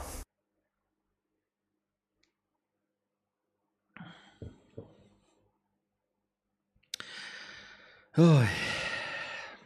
Александр, 50 рублей. У тебя было видео о том, что компьютерная реальность лучше, чем реальная жизнь. О том, э, что от кибермира ты можешь получить больше, чем от реального. А как сейчас? Что ты можешь сказать об этом сейчас, спустя время? То же самое могу сказать. Абсолютно то же самое. Я бы даже сказал, что сейчас э, виртуальные миры даже стали еще поинтереснее, графоний в них получше, нюансов побольше нюансов, которые доставляют удовольствие, а не отрицательных э, моментов. Ждем, когда... Не ждем, конечно, нихуя. На самом деле не ждем. Но если бы мета вселенной, как ими их преподносят, то было бы прикольно. Ждем, когда можно будет в виртуальном мире, в очках виртуальной реальности с разных э, сторон света э, сидеть в одном баре и попивать в красивом баре. Смотреть вместе кино.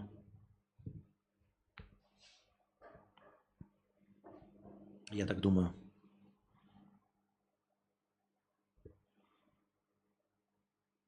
Я бы с Японии взял Nissan Note года 20 с минимальным пробегом. Правый руль – дело привычки. Охуеть, блядь. Человек учится, говорит, я не могу себе ручной выбрать. И сразу пошли советы какие-то говна. Nissan с Японии 20. Вот прям человек, знаешь, никогда машины не было. И он такой, блядь, расчехлю-ка я геморрой с покупкой через аукционы в Японии, куплю-ка я праворульку, с полностью, значит, э, японским меню, буду ебаться, блядь, с перепрошивкой, привыкать на правый руль после того, как только что обучился дрочить пестик э, на леворульном «Жигулях».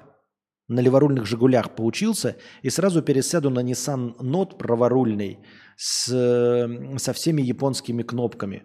Ну, просто ход гения. Просто ход гения. Совет, я не знаю. Нет. Аноним 100 рублей с покрытием комиссии. А, главный вопрос про обучение забыл задать. Стоит ли брать машину, пока не сдал на права? Весь посыл-то был в том, что когда сдам на права, машины могут подорожать. И еще больше. Но здесь есть опасения только в том, что будет мобилизация, и права мне вообще заблочат. А тачка будет просто стоять. Ну, стоящая тачка по старой цене – это лучше, чем отсутствие тачки там через год, но по новой цене. То есть ты купишь за миллион, и она будет год стоять у тебя в теплом сухом гараже, не набирая пробег. Тогда как через год ты купишь точности ту же тачку, но весь этот год на ней будут ездить и просто накручивать ей еще лишний пробег. И стоить она будет больше, чем твой условный миллион, потому что будет инфляция и все остальное. Грубо говоря, купить в 2023 году с пробегом 100 тысяч за миллион или купить через год ту же самую тачку, которая уже стала на год дороже, с пробегом 120 тысяч за миллион двести – да пускай она стоит у тебя в сухоньком гараже, но пробег не мотает, разве нет? Как-то я так все это себе вижу. Или нет? Или нет? Правый руль вообще не проблема для нормального шофера. Для шофера, может, и не проблема. Шофер.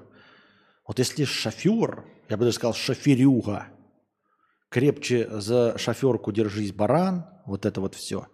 Для шофера, может, это не проблема. А у нас здесь современный водитель. Для шофера это, конечно. Но шофер бы и не стал бы нам вообще спрашивать, там, права, не права, как купить. Шофер сам во всем разбирается.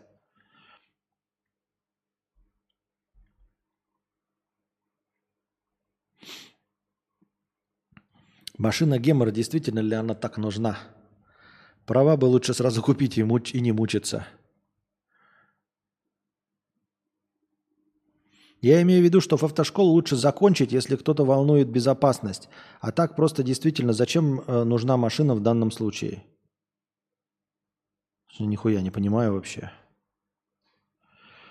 Если ты умеешь нормально водить автомобиль или мототехнику, то ты спокойно сможешь ездить на любой. Нихуя себе какое спорное утверждение. Нет. Нет. Вообще нет. Я думаю, что если я сейчас сяду на ручник, я пососу песос. Хотя у меня права на ручнике, и я в Forza Horizon на ручнике ездил, но это совершенно не то же самое. А умею я ездить на мопедике, и вот почти год езжу на мопедике, но это не близко не мотоцикл, и близко не «Жигули» с ручной коробкой педерач.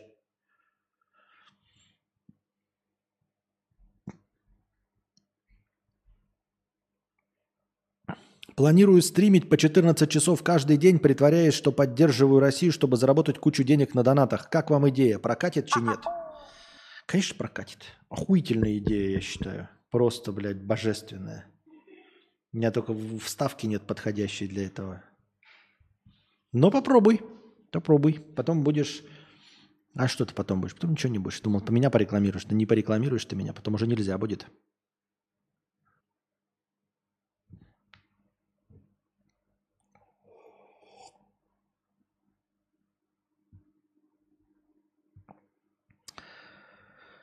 Ой.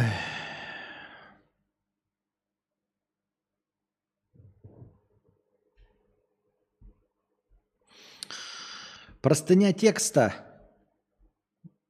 под названием Настя.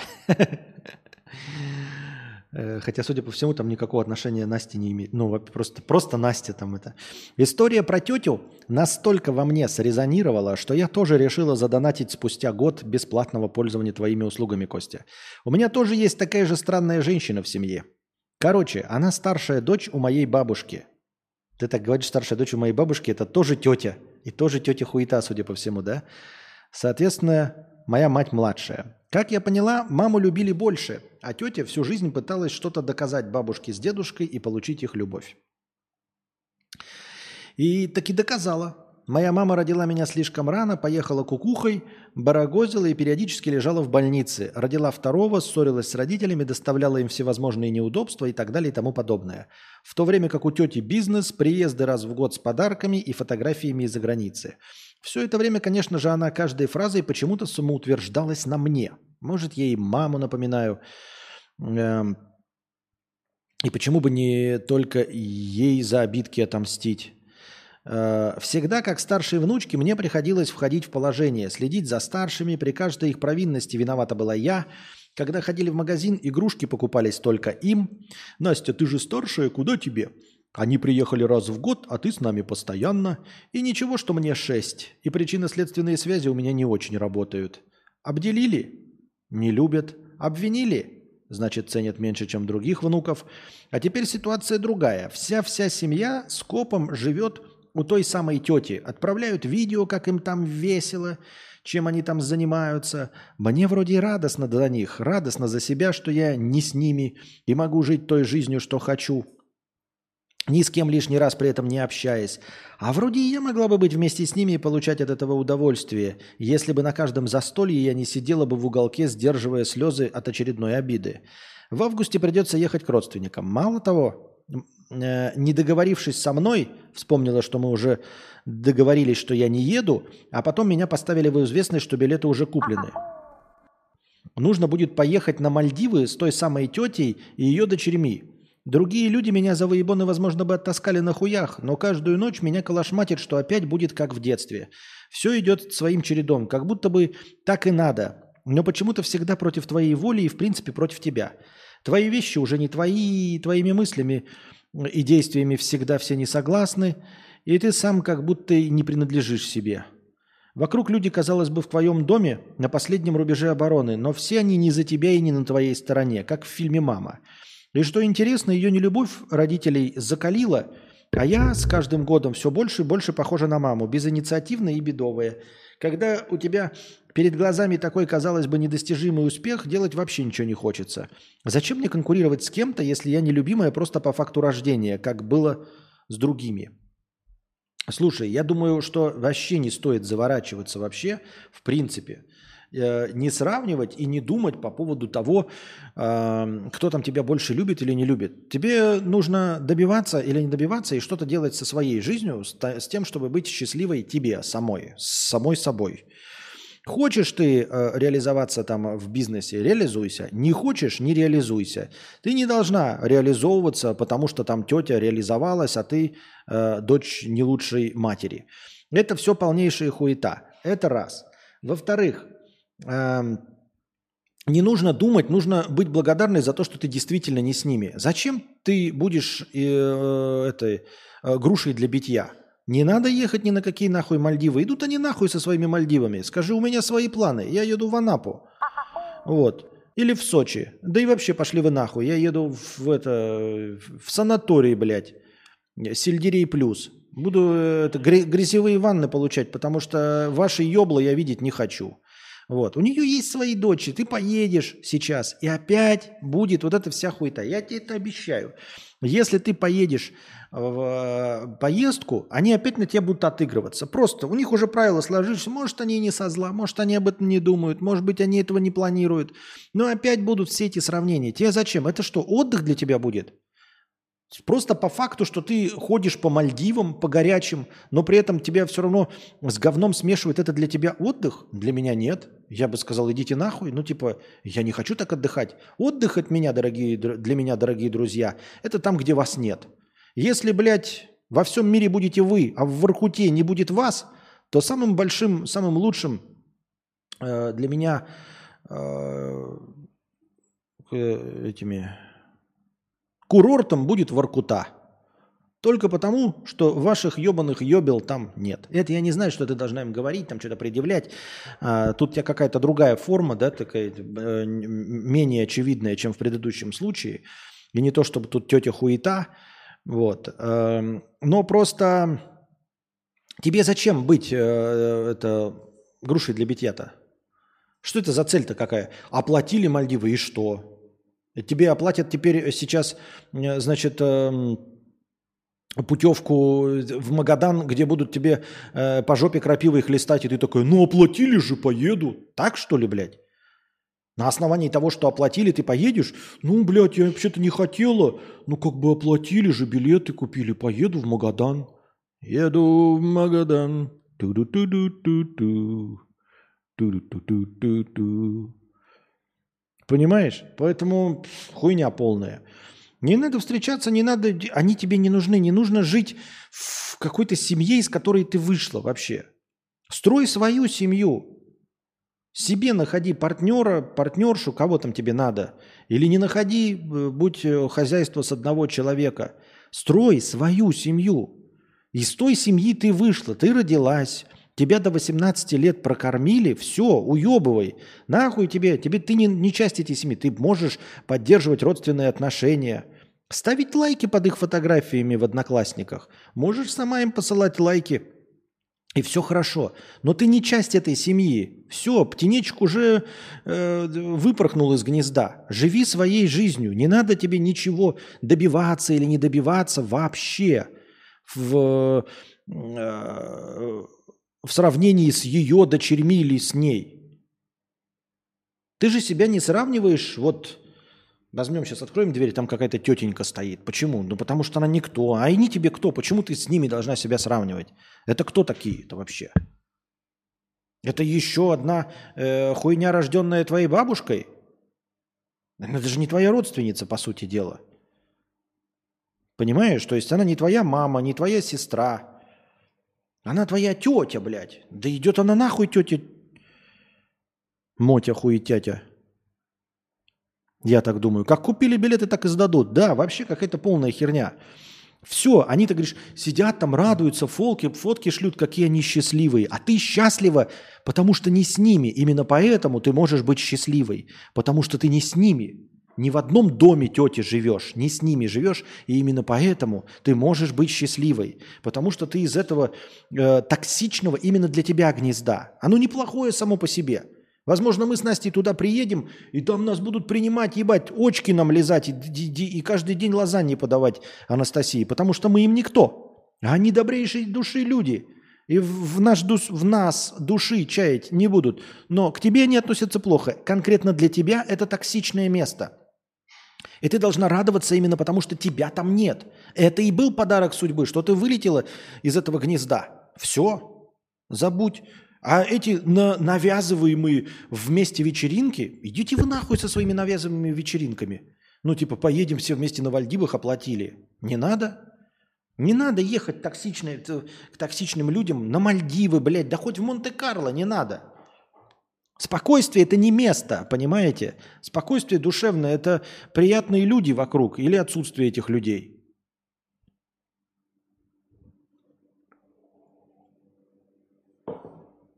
Я так думаю. Мне так кажется.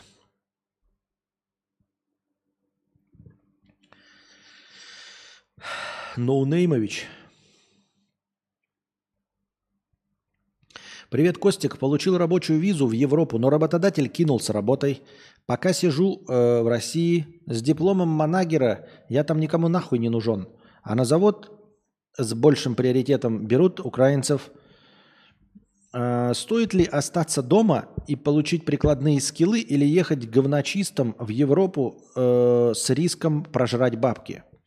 То есть, подожди, у тебя виза есть, несмотря на то, что работодатель кинул с работой, но у тебя виза все равно остается. Просто мне казалось, что виза обнуляется. Да хуй его знает, понимаешь? Хуй его знает, честно говоря. Кто я такой, чтобы советовать? Я сам боюсь вот рвануть в Сербию, потому что у нас вот нет денег. Потому что мы ссым, что нам не хватит денег. И вот мы ссым и не можем рвануть вот прямо здесь и сейчас, потому что нет денег. Ну, условно, нет денег с набросом, понимаешь? И вот мы вот не, не хотим рискнуть и, и, и метнуться, чтобы остаться э, не салона хлебавши. Почему-то. Как я могу тебе советовать, поезжай или не поезжай? Хуй его знает. Получить прикладные скиллы. Вот ты говоришь, остаться дома, получить прикладные скиллы. Остаться дома просто говори. Остаться дома. Не надо про прикладные скиллы.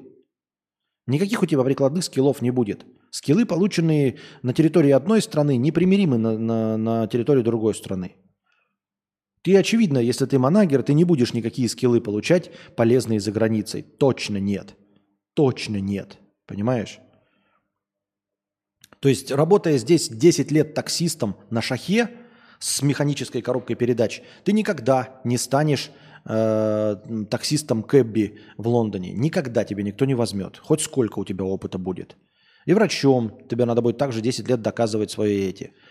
Единственное, если ты, если ты имеешь в виду под прокачкой скиллов это получение профессии сантехника, то да, поехать там сантехником ты будешь востребованным сантехником. Или, э, наверное, сварщик. Хотя сварщиком тоже надо будет доказывать, пиздец как.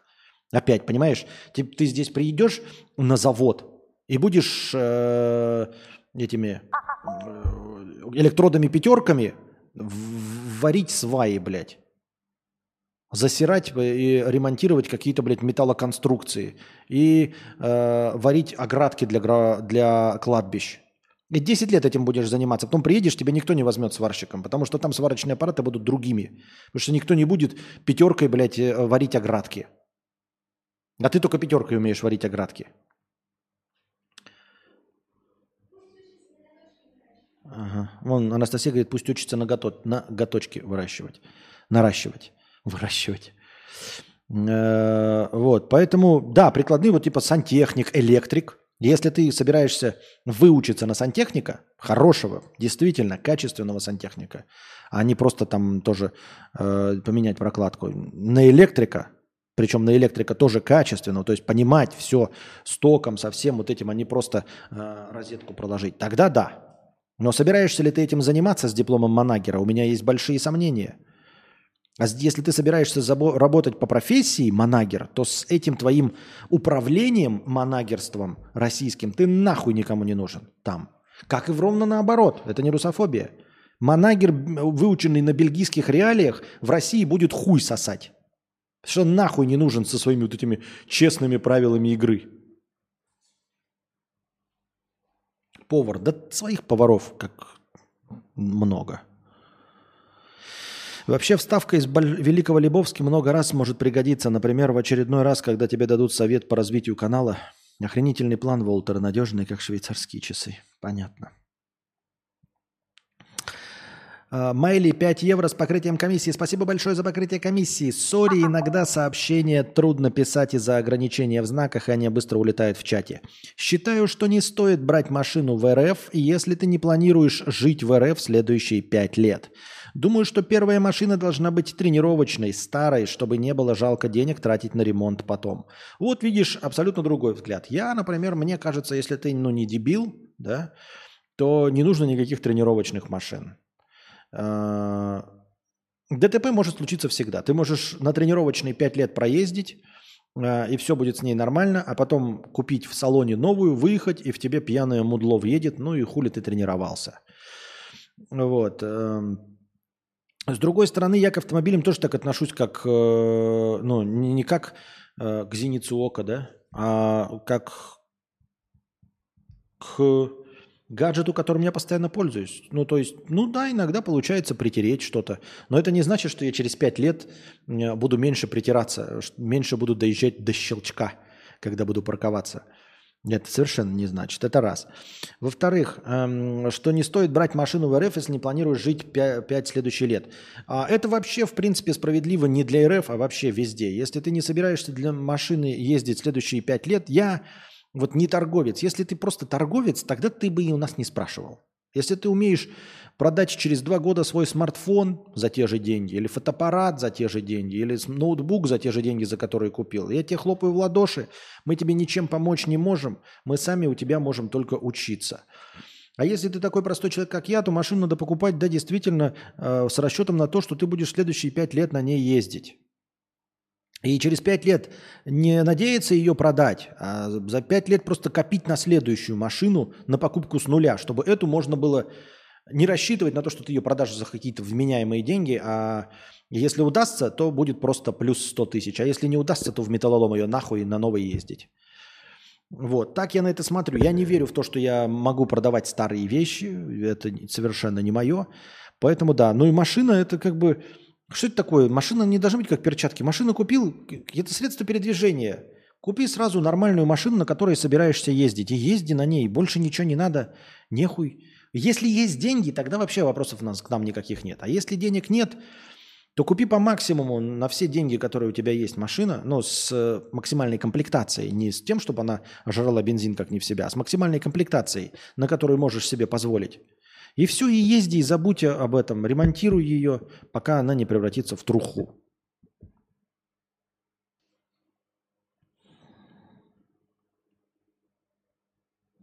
Либерти 100 рублей. Константин, привет. Э, насчет тети и дяди и хуеты. Когда была жива бабушка, она всегда говорила, я люблю тебя, внук, я уже старая, а это родня, не верим, не слушай, редко видимся, но у тебя своя жизнь. Они съебались и перестали поддерживать общение. Вот покушай беляшики, возьми на работу коллегу гости. Ну, нормальная бабушка. Ну, в принципе, нет. У всех, у всех все разное. Может быть, и нормальные отношения, может быть, и тетя, дядя хуета, а может и не быть. А может, у каждого есть тетя, дядя хуета, а может и нет. Я не знаю. Наука пока еще не в курсе дела. Аноним. 300 рублей. Так, небольшая писинг-пауза. Реально писинг-пауза. Мне нужна писинг. Недолгая. Сейчас вернусь. Я пошла на пятиминутный антрахт. У меня антрахт. Девочки. Дин, Тен-тен. Так, вернулись. Нихуя себе. Количество снизилось более чем в два раза до 89. У-у-у. Ну ничего, возвращаемся. А, аноним 300 рублей. Продолжение про машину. А, простыня текста. Еще одно продолжение про машину. Лайкните для последнего рывка, да. Пока сидите, заходите в Озон, набираете кеды мужские, три марки Adidas, выбираете свой размер и обязательно выбирайте продавца Озон. Ставите сначала дешевые, выбираете по скидкам оригинал, покупаете. Здесь какие-то хитрые планы тут для разведения озона. Я вообще всегда не любил машины. Машины. И считал, что это все уловка для дурачков, которые хотят понтануться перед другими людьми. А теперь вот, когда мне уже под 32, я обзавелся недвижимостью, имею хорошую работу, уперся в то, что меня ничего уже особо не радует. Ты как-то говорил, что дырку в стене можно заделать э, ребенком, а я не люблю детей. Я не говорю, что ребенка можно заделать. Я вообще говорю, что эту дырку вообще нихуя ничем не заделать. А, и вот я сам как дурачок решил, что новое увлечение в виде машины закроет мою дыру. Представляю, как куплю машину, буду ездить на ней по ночному городу, на озера, слушать музычку и аудиокниги, ездить по трассе по 120. Очень надеюсь, что это не разочарует меня. Хотя старый я, который не любил машины до сих пор, иногда говорит мне, что я дурачок, потому что готов аж влезть в кредит ради консервной банки, которую может смять любой уснувший долбоеб-таксист или дальнобойщик – наркоман и так далее. Но новый я надеяться на лучшее и готов к авантюрам. Правильно, готов к авантюрам, будь готов получать удовольствие от новых вещей, а э, пьяный долбоеб на другой консервной банке может тебя смять, даже если ты и не будешь в своей консервной банке. Вот. э, И можно умереть в пепле ядерного огня, зато у тебя на счету будет куча денег, и ты будешь без кредитов. Как клево будет умирать в пепле ядерного огня, осознавая, что ты ничего не должен Сбербанку, Тинькову и Альфа-банку. Это ведь так успокаивает. Так и будешь лежать в гробу или там где, в пепле. И такой, заебись, что я кредитов не набрал. Прям вот это я умный, не то, что все эти дурачки, лежащие рядом со мной в кредитах. И не поспоришь, как бы, и не поспоришь, действительно. Умнее, чем и все остальные. Костя, сколько тебе лет уже? 42. Не умею донатить с телефона, но написать хочется. Рад за тебя. Костя, мне кажется, ты не прав, шутя про богатых пенсионеров. Один из тысячи смог накопить за 20 лет разово по факту небольшую сумму, а остальным реально не хватает. Ну, не знаю, я новости про тех, про тех что не хватает, не читаю. Я читаю только новости про э, исключительное количество бабок, выбрасывающих миллионы в окошко и, и заказывающих э, убийство участкового. Цена ответа за название стрима про русалочку с Индой Джонсом про ремастер Титаника задрала скроллить подкаст за подкастом. Прошу, хочу заслать фанатки кинобреда. Либо мне то, что, ну, как бы то, что, ну, что- что-либо, допустим, ну, чтобы с ним то, что мы определенно как бы сняли. Костик, подскажи, где взять мотивацию выучиться на айтишника. Начал проходить курсы, и все хорошо, но головой понимаю, что надо больше читать, дополнительно погружаться в эту сферу, чтобы ускорить процесс. Я тебе ничем помочь не смогу и мотивации добавить не смогу, потому что я особенно не верю в образование. Ни в какое, вообще-то. Ни в образование даже Оксфорда, Кембриджа и чего угодно. Потому что это же все не важно. Важно же то, как ты зарабатываешь деньги и как ты умеешь продавать себя. Понимаешь, Э, ты можешь э, не обладать особенными знаниями, быть не очень-то хорошим айтишником, но если ты умеешь торговать собой, да, если ты умеешь эм, писать резюме, умеешь ходить на э, и вести собеседование, то тебя возьмут на хорошую зарплату. А если ты охуительный специалист, выучишься всему, прям станешь вообще топовым, но при этом ты такой же черт помоечный, как и я, в плане устройства на работу, то ты будешь в лучшем случае сидеть за зарплату джуниора, а в худшем случае вообще будешь сидеть без работы. Поэтому я не могу тебя уговаривать и говорить, что тебе что-то нужно, потому что я не вижу корреляции между знаниями и зарплатой. Я не вижу. Нет. Я вижу, что успешнее тем лидами э, и вообще там людьми, которые чего-то добились, э, являются люди, не которые обладали большими знаниями или опытом, или которые были умнее, а просто люди, которые ну, вот, умели э, выбить себе лучшую зарплату, умели убедить в том других людей, что они хорошие лидеры. А этому ты не научишься. Ну, то есть ты научишься, но это не классическое, типа, читать книжки, там, смотреть уроки. Поэтому вот ты сейчас как-то, говоришь, проходишь, тебе не хватает мотивации. А Я тебе не могу сказать, зачем она тебе нужна. Чтобы что? Чтобы больше зарабатывать? Нет. Чтобы больше зарабатывать, тебе не нужна мотивация. Тебе не нужно больше знать, чтобы больше зарабатывать. Ни в коем случае. Связи здесь никакой я не вижу. А, неужели последний рывок дал такой буст стримам? Что? Нет. А зачем покупать игры на Mac? Почему просто не качнуть тот же Disco Elysium? Э, Я нормально поставил себе его, играю без проблем каких-либо. Ссылку могу кинуть, если нужно, но ищется без проблем. А в чем проблема купить за 175 рублей игру? Ну, то есть... э, А если на винде, что тоже стимом нельзя пользоваться? Нужно обязательно пиратить? Серьезно? Даже покупая игры с 70% скидкой в российском регионе, где и так тебе цену поставили минимум, еще 75% скидка, за 175 рублей ты не можешь позволить себе купить игру? А зачем тогда жить? Ну, серьезно. Серьезно, зачем тогда жить? Насколько нужно быть нищим душой, чтобы не иметь возможности купить себе игру за 175 рублей. Это при этом, при том, что купить себе компьютер, да, то есть деньги на компьютер есть, но ты какой-то, блядь, конкретный нищук, вы просто нищеёб. Чтобы ты компьютер такой себе купил, а игру за 175 рублей. Я понимаю, когда люди говорят, вот консоли дрочеры, долбоебы покупают себе там за 40 тысяч консоль, а потом и горы 5, 5К гейминг 4999. Но за 175 рублей не, не купить себе игру и ее пиратить, как лох, ну это реально уже совсем. Это как, знаешь, одно дело, человек там коррупционирует миллиарды, а ты приходишь такой и хвастаешься. А я хлеб, блядь, в булочной ворую. Я вор. И ты такой, да ты даже не вор, ты лох какой-то педальный. Ты, ты даже ты, э, ворам стыдно, что ты называешься вором. Я так думаю, мне так кажется.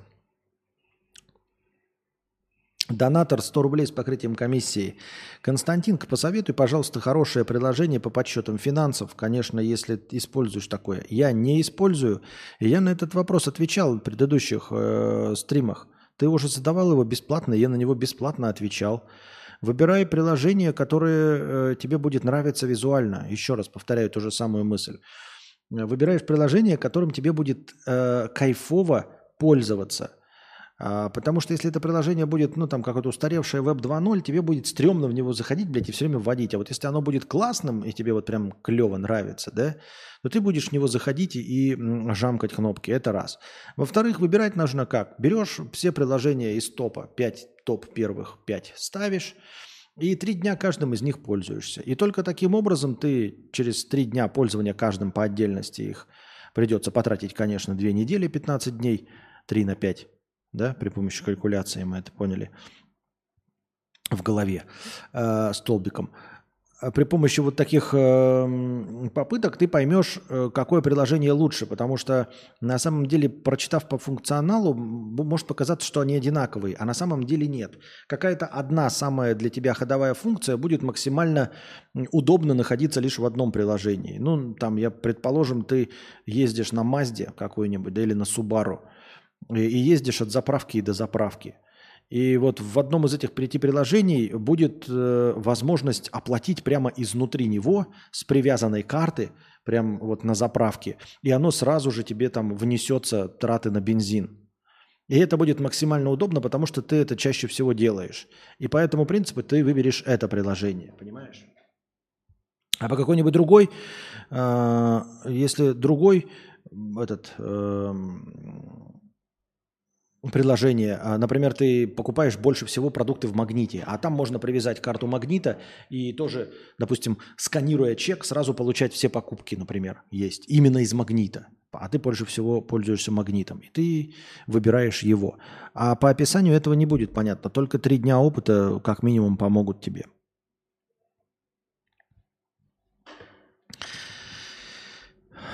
Вот.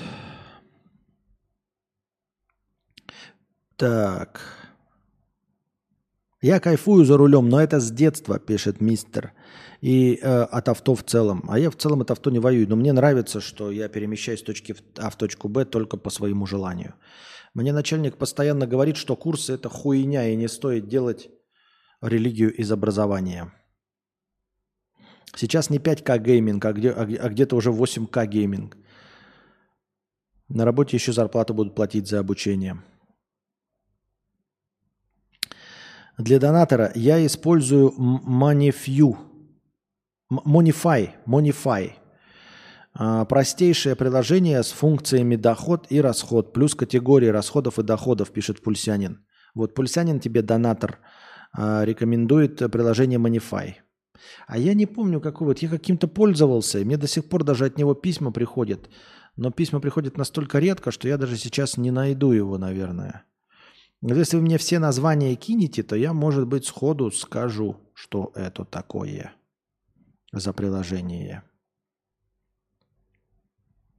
А вы, ребята, не забывайте становиться спонсорами на Boosty, дорогие друзья, если вы хотите поддержать э, формат моего стриминга, но вам прямо сейчас нечего у меня спросить, но и вы хотите, чтобы регулярно э, вы э, помогали как-то моему подкасту, э, заходите по ссылке, который выкидывает Nightbot, вот сейчас прям, да, либо в описании в Boosty выбирайте тариф, который меньше всего пошатнет ваш семейный бюджет, подписывайтесь, и просто с вас будет регулярно сниматься незначительная денежка, которая вам никак не помешает.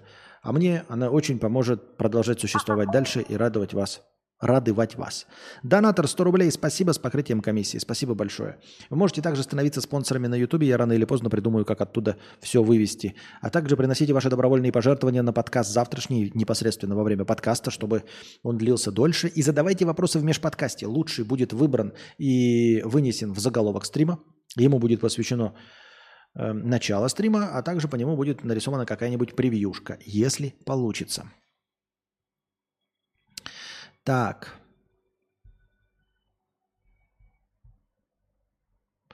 Какое же приложение? Я забыл, как называлось. Но если вы, короче, напишите вот какие-то самые популярные приложения по бухгалтерии, я из них назову то, которым я пользовался год и которым перестал пользоваться. Не потому, что оно плохое, а потому, что я вам уже объяснял. Что я просто понял, что я нищий. Приложение позволило мне осознать, насколько я на самом деле нищий. И что на самом деле нет ни одной существенной статьи расходов, которые, на которых я мог бы экономить. Я уже тоже несколько раз об этом говорил, но напомню, что пропользовавшись полностью год, я сводил все концы с концами. У меня всегда сходился дебет с кредитом. А, то есть даже мелочь в кармане у меня подпадала все под, под, ну, под э, количество остатков. Все было отлично. Я целый год прям усиленно пользовался приложением и э, понял из него, что я не теряю деньги и никуда не трачу. Мне до этого казалось, что я неплохо живу и на самом деле позволяю себе многое. Там лишний раз выпить пиво, покупать игры в стиме, э, Иногда мне казалось, что я вот на что-то просираю, ну, на что-то такое совершенно неважное, на чем смог бы экономить, или, возможно, даже теряю деньги из кошелька. Но пропользовавшись год и проследив за этим всем, и посмотрев спустя год, да. Костя Лох? Понятно. Добавим 100 очков.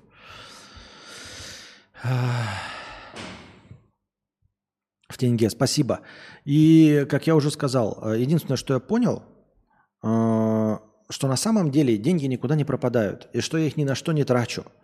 И статистика спустя год показала, что на игры и на бухло тратится пренебрежительно мало. То есть ты такой думаешь, ну я ем в ресторациях, там и в кабаках, и, наверное, это занимает 30% моего бюджета. И стоит мне, стоит мне уменьшить количество пищи, поглощаемой в кафетериях, как сразу же я стану богаче. Но ты смотришь, и оказывается, что ты ешь в кафетерии раз в месяц. И ешь ты там одну вонючую шаурму. И что это 0,1. И если ты полностью от этого откажешься, ты станешь в два раза менее счастлив за то, что ты полностью отказываешься, но богаче станешь на вонючие 250 рублей в месяц. И вот это все так, понимаешь? Ты думаешь, ой, я пью дохуя алкоголя. Потом смотришь, а это 3%. Ты его пьешь, оно тебе действительно радует, но это вонючие 3%. И если ты полностью откажешься от алкоголя, ты будешь скучным и несчастливым, но при этом не разбогатеешь вообще. Вот каким я выводом пришел. И я понял, что я не пропиваю деньги, не проедаю их на ненужные вещи, э, не проигрываю в игоры. Я увидел, что основные статьи расхода по третьей – это бензин, еда и кварплата. И с этим ты ничего не сможешь сделать. Не можешь уменьшить количество бензина, еды и кварплаты. И такой думаешь, так я ж просто нищий. Я ж просто нищий. Вот почему мне денег не хватало. На самом деле Милипиздрические доли занимал алкоголь и развлечения, лишившись которых я просто стану несчастным. И на этом ничего не сэкономишь. А я просто нищий. И я перестал за этим следить, потому что это грустно, печально и обидно. А чат опять себя ведет как пидор. И опять показывает какую-то... Ничего не показывает. Мне опять ни одного сообщения в чате нет. Вот теперь у меня нет ни одного сообщения в чате. Ну что за хуйня, блядь, ну? Ну как вот с этим жить? Как продолжать существовать с этим ебаным ютубом? У меня нет ни одного сообщения в чате. Вы ни разу ничего не написали сегодня в чате. Почему это произошло? Я не представляю. Это ж полная херня.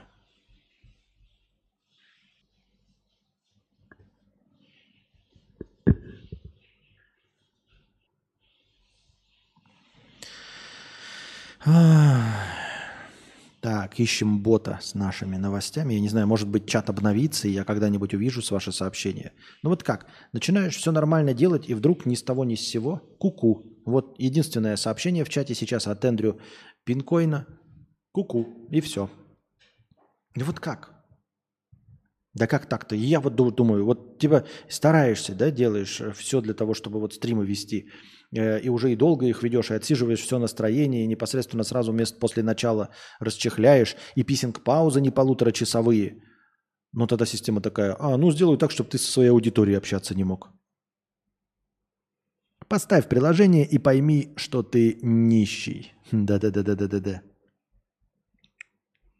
До-до-до-до, пчела летела, до-до-до-до, издалека, до-до-до-до, и долетела, до-до-до-до, до цветка. Так, пам-пам-пам, пам-пам-пам. Ошибку выдала, не отправлялась. Я писал дребеденьги, используем уже много... Да, дребеденьги. Походу, дребеденьги я использовал, да. Дребеденьги. Дребеденьги. Сейчас я проверю, напишу сейчас в почте, если у меня письма от дребеденек есть.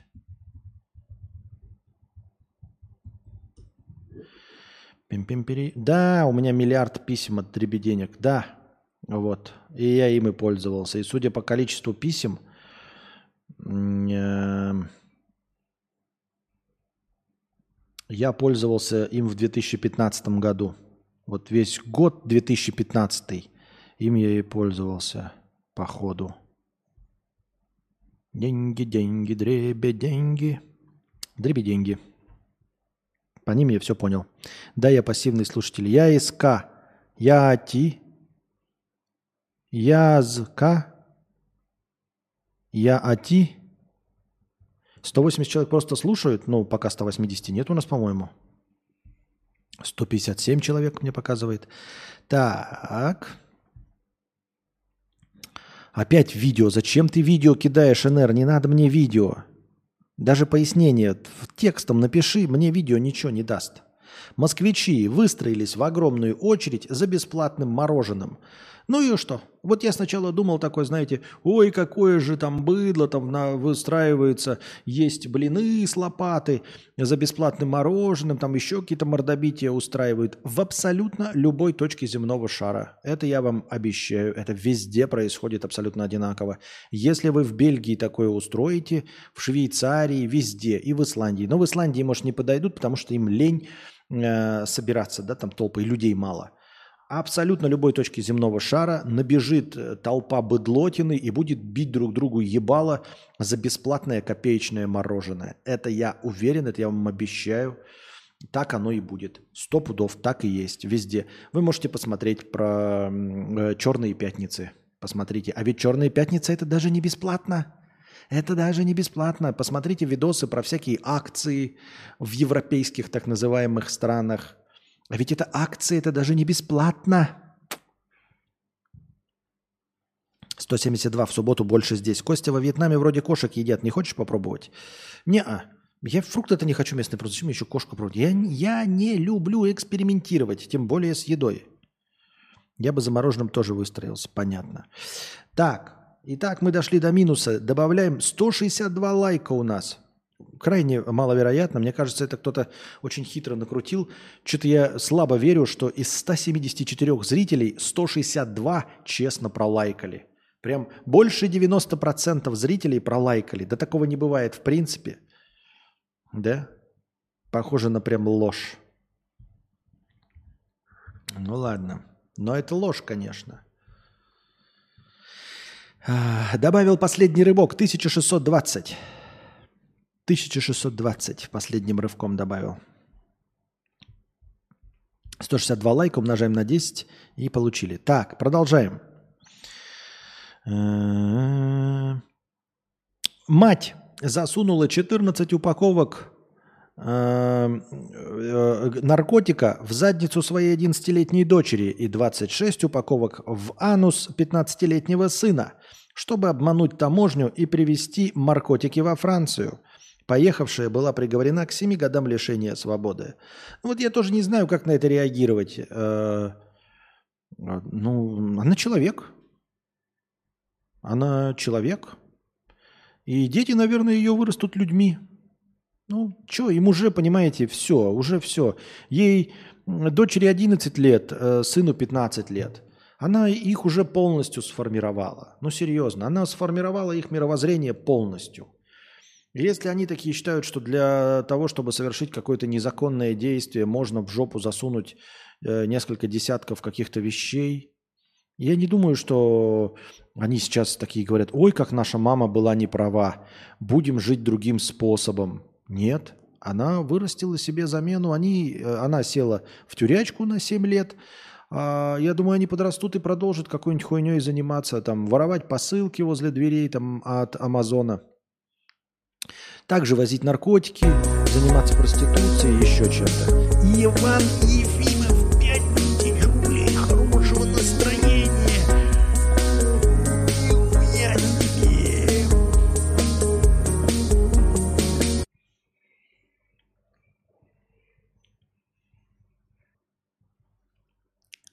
Спасибо большое за 5000 хорошего настроения, Иван Ефимов. Спасибо огромное. Задавайте свои вопросы в бесплатном чате. Но, ребята, попрошу вас настойчиво задавайте вопросы в синем разделе чата, чтобы я не пропускал вопросы, чтобы я не читал весь поток ваших мыслей. Задавайте вопросы, меняющие тему, через синий раздел. Если вы продолжаете говорить сообщения по той теме, которую я сейчас говорю, то ок.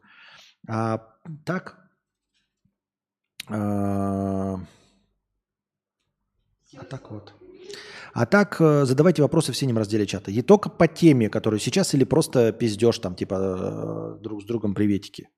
Чтобы мне было удобнее читать, чтобы не пропускать ваши вопросы. Синий раздел именно для этого и создан. Спасибо огромное еще раз, Иван. Так. Ну и все. Сочувствуем ли мы э, серьезно э, дочери и сыну? На самом деле нет. Ну что такого, да? Ну типа это не сексуальное насилие, это не про педофилию. Я ни в коем случае не поддерживаю ничего, но это не про то. Мама попросила им в жопу засунуть маленькие пакетики. Это просто контрабанда, ну, необычным, нетривиальным, не самым ожидаемым способом. Тем не менее, их как-то раскусили. Я так думаю, мне так кажется. Почему в долларах минималка 10, спрашивает Ургата. А сколько нужно? Ну, хочешь, поставлю 20. Сейчас поставлю 20. Так. Что, Ургате не понравилось 10 минималка. Ну, пусть будет 20, я не знаю. Какая-то странная логика. Какую цель ты преследовал, не знаю. Так, где у нас тут?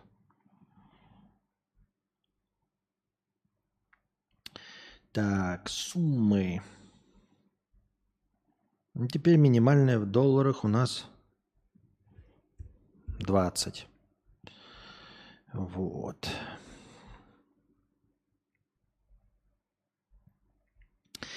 Пам-пам-парам, пам-пам-пам. Продолжаем.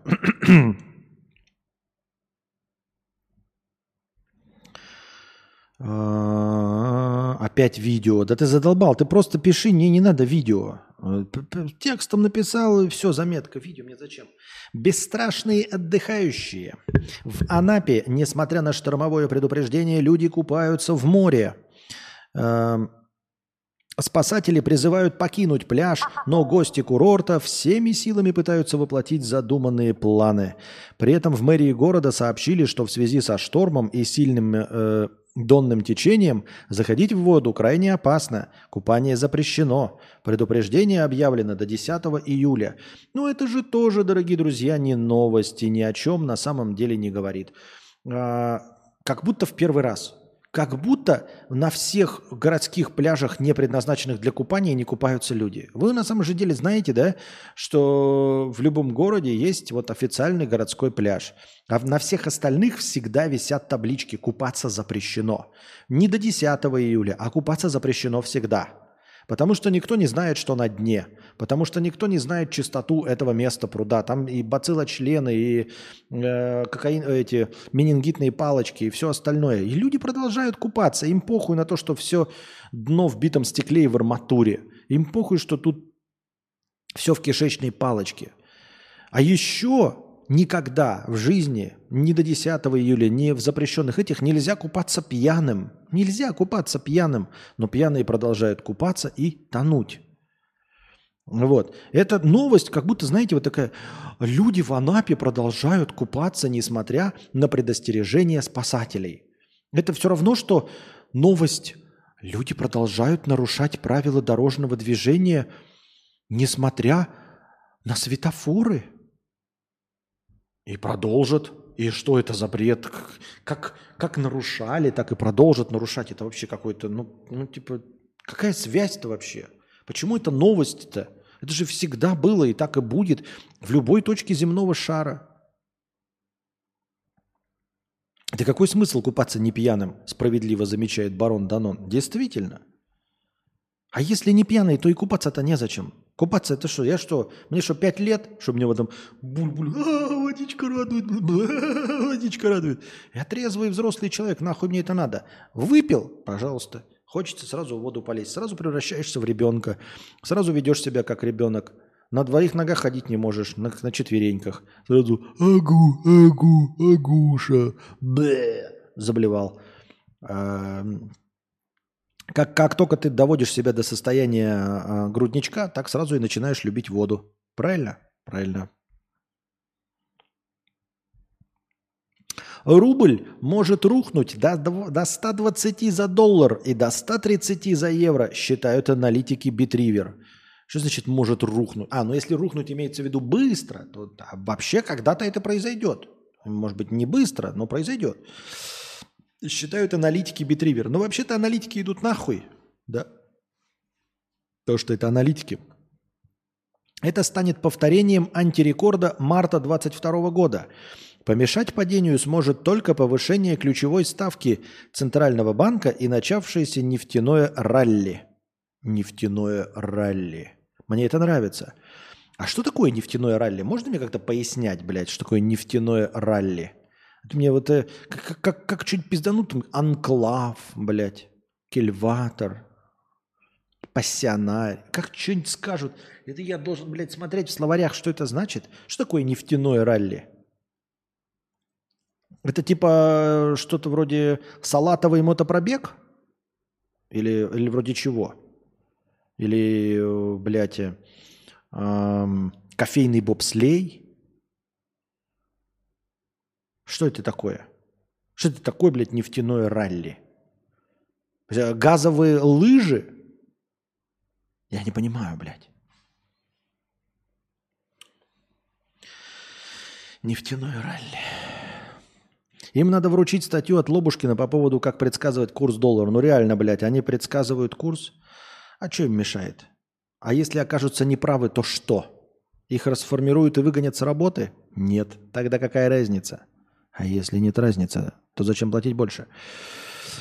Эм.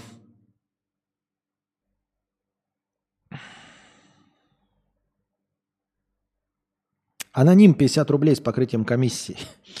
Последний раз друг выбесил, наорал на него. Нам больше 40 лет, но он с гордостью рассказывает, как опять скачал пиратскую игру. Пристыдил, сказал, да как тебе не стыдно? Тебе уже 42 года, а ты воруешь чужой труд. И ты еще гордишься этим. Мне было бы стыдно про это говорить вслух. Игра стоит 300 рублей. Ну, так кто его знает опять? Что мы осуждать? Осуждать человека за то, что он спиратил игру?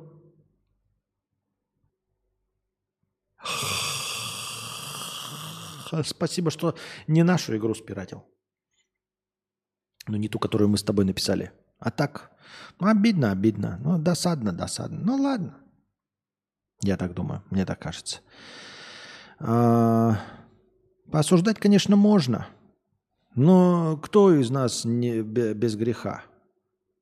Опять же, да? Что-то мы тоже, наверное, пиратим. Другое дело, что мы, наверное, этим не гордимся и скрываем. Э, что пиратим, и, возможно, не хотели бы пиратить, но вынуждены. Ну, а гордиться это, конечно, другой совсем уровень. Ну, гордиться, ну а что? Ну, ну что мы ему сделаем, твоему другу? Да ничего мы ему не сделаем. Ну, типа, не убедим же мы его в обратном, что нужно поступать как-то по-другому. Россиянки считают лучшим возрастом для вступления в брак 25-29 лет. Мужчины же придерживаются мнения, что ковырять в носу можно до 30-34 лет, а потом можно и волосы в носу стричь на стриме при всех. Следует из запроса мам. Я тоже сначала не понял. Главное, что россиянки считают, что для вступления в брак 25-29, а мужчины придерживаются мнения, что ковырять в носу можно до 33-34. То есть, э, это знаете, как типа, вот все какое, это, значит, подорожало. Э, Вот посмотрите, э, в Монте-Карло Ламборгини за 30 миллионов, а у нас в магазине хлеб по 25 рублей. И ты такой, какая, блядь, связь между этими двумя э, моментами? И также здесь девушки считают, что возраст лучший для вступления в брак 25-29 лет. А мужчины в, в, этот, в это же самое время придерживаются мнения, что ковырять в носу можно. А как связано ковыряние в носу и вступление в брак? Я извиняюсь, честно говоря. И- или что? Почему так-то? Кто так сказал? Ну ладно, мы на самом деле не поняли, что вы имели в виду, но как-то странно это прозвучало. Ну и обычное мнение, в принципе, как и ожидалось. Да, мужчины думают, что, наверное, надо вступать в брак попозже, потому что мы медленнее и хуже соображаем и позднее, э, позднее, чем женщины, достигаем ментальной зрелости. Впрочем, как и половой и любой другой зрелости. В Китае новый тренд. Люди покупают квартиры, ставят в них палатки и живут в них, минимально обустраивая жилье. Обои, пол и все остальное им не так важно. Это какая-то надуманная хуйня. Скорее даже похожая, знаете, на какую-то хипстоту. Потому что ну, ты в палатке-то все равно будешь обустраивать. Какая разница, обустроить ты в комнате, зачем палатку строят? Если бы это бы преподносилось, знаете, как, например, ты покупаешь в Китае квартиру, а у них, например, квартиры с уже встроенным ремонтом от застройщика охуительные, новенькие. Ну, то есть эм, ты живешь в палатке, полностью не трогая стены, ничего, и твоя квартира выглядит, как будто бы в ней никогда не жили. То есть как, воспринимаешь ее как вложение денег. Через 10 лет ты продаешь квартиру как нульцевую, в которой никто никогда не жил. Э, Может быть, это имеет смысл. Это как э, брать автомобиль и сразу же после покупки покрывать его пленкой. Чтобы, когда ты решил его продать, ты снимаешь пленку, и она в оригинальном окрасе, без единой помарочки, как будто бы этот автомобиль у тебя целиком и полностью все время простоял в гараже. Правильно? Вот. И если бы квартиры а, под таким соусом э, использовали э, только в палатке, тогда да. А так я не верю в эту надуманную хуйню, потому что, ну, в палатке-то ты все равно кладешь этот э, матрас. Ну, так клади его в доме на полу. Это же не значит, что если бы ты в палатку залез и в палатке не ел, не спал, э, ну, то есть, если спал, то просто на полу. Нет, в палатке же ты разводишь весь этот мусор. Ты в палатке раздеваешься, в палатке у тебя матрас, значит, тебе матрас нужен. Подушка, значит, подушка тебе нужна. Ну, так положи их на полу, это нормально.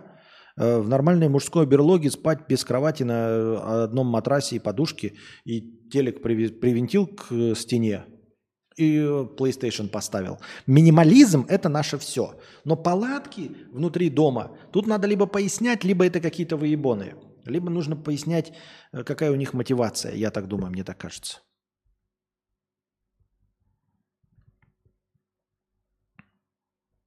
Десять самых проблемных авто. Авто. О, у нас уже 195 зрителей, и мы близимся к нашей ключевой ставке 200 человек. Спасибо еще раз большое всем за донаты. Итак, с 10 самых проблемных авто по версии издания vodcar.com. Это значит не, не, не отечественного издания. Эм, проблемный. Первый. Volkswagen Golf 2003-2009 года. На втором месте Peugeot 308 13-21. На третьем Opel Astra 2009-2015. Audi A3, Renault Megane, Skoda Octavia, Ford Focus, Volvo V40, Mazda 3 и Toyota Corolla. Почему-то мне кажется, дорогие друзья, создается у меня впечатление, что весь этот список из 10 автомобилей самых проблемных, мне кажется, почти на 100% совпадает со списком э, 10 самых продаваемых автомобилей в мире. Но серьезно, Peugeot 308, Golf, Opel Astra, Audi A3, Renault Megane, Octavia, Focus, V40, Mazda 3 и Toyota Corolla. Это среднедешевый сегмент, и если брать в среднем по миру не за последние годы, а тут, видите, годам по моделям, да, если мы возьмем за последние 23 года и в среднем по больнице по всему миру возьмем, то, наверное, мне почему-то кажется, что эти 10 автомобилей и будут в топ-10 10 самых продаваемых автомобилей. То есть это просто самые распространенные марки, условно. Ну и, естественно, каких автомобилей больше всего, те больше всего и ломаются. А вот Артем С. Э, обращает внимание, что это все ваги. Ваги. Я потерял. Ну, как, ну не все ваги. Там, кто, кто у нас под вагой? Это Скода, тоже вага. Шкода. Ауди. Нет? Да, я не знаю. Я не в курсе дела. Ну, япошек нет, да, только одна Toyota. А, Mazda. Toyota, да, Mazda. Где BMW, Range Rover? Так я тебе говорю, а как опрашивали-то, как, как проводили исследования? Если брали просто, знаешь, по количеству проблемных авто, просто по количеству, то, естественно, гольфов будет больше проблемных просто потому, что их продалось больше всего, потому что это одна из самых популярных марок за всю историю существования автомобилей. Volkswagen Golf. Это больше всего в мире и продавалось. Ну, там, может, за исключением каких-нибудь жуков или еще чего-нибудь. И поэтому, естественно, э, посмотрим по количеству записей в ремонтных мастерских, больше всего будет гольф присутствовать, а не Range Rover. Потому что Range Rover настолько говно, что его никто и не покупает. А BMW дорогой.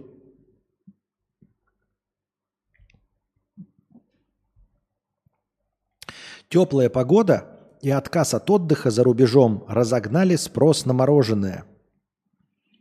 По данным аналитиков, в июне 2023 года количество покупок мороженого и фруктового льда в магазинах выросло в целом по России на 13% относительно первого месяца лета прошлого года. Теплая погода и отказ от отдыха за рубежом. Мне кажется, теплая погода – да. Ну, то есть теплая погода реально, если у тебя условно в июне 2022 года было там 10 дождливых дней, а в июне 2023 года два дождливых дня, то очевидно, что люди почаще выходят в парк, на улицу и чаще покупают мороженое, чем в дождливый день. Это безусловно. Но что касается влияния от отказа от отдыха за рубежом, прямо скажем такой, блядь, я не поехал за рубеж, поэтому буду есть мороженое – очень слабо верится в связь между вот этими двумя явлениями почему-то.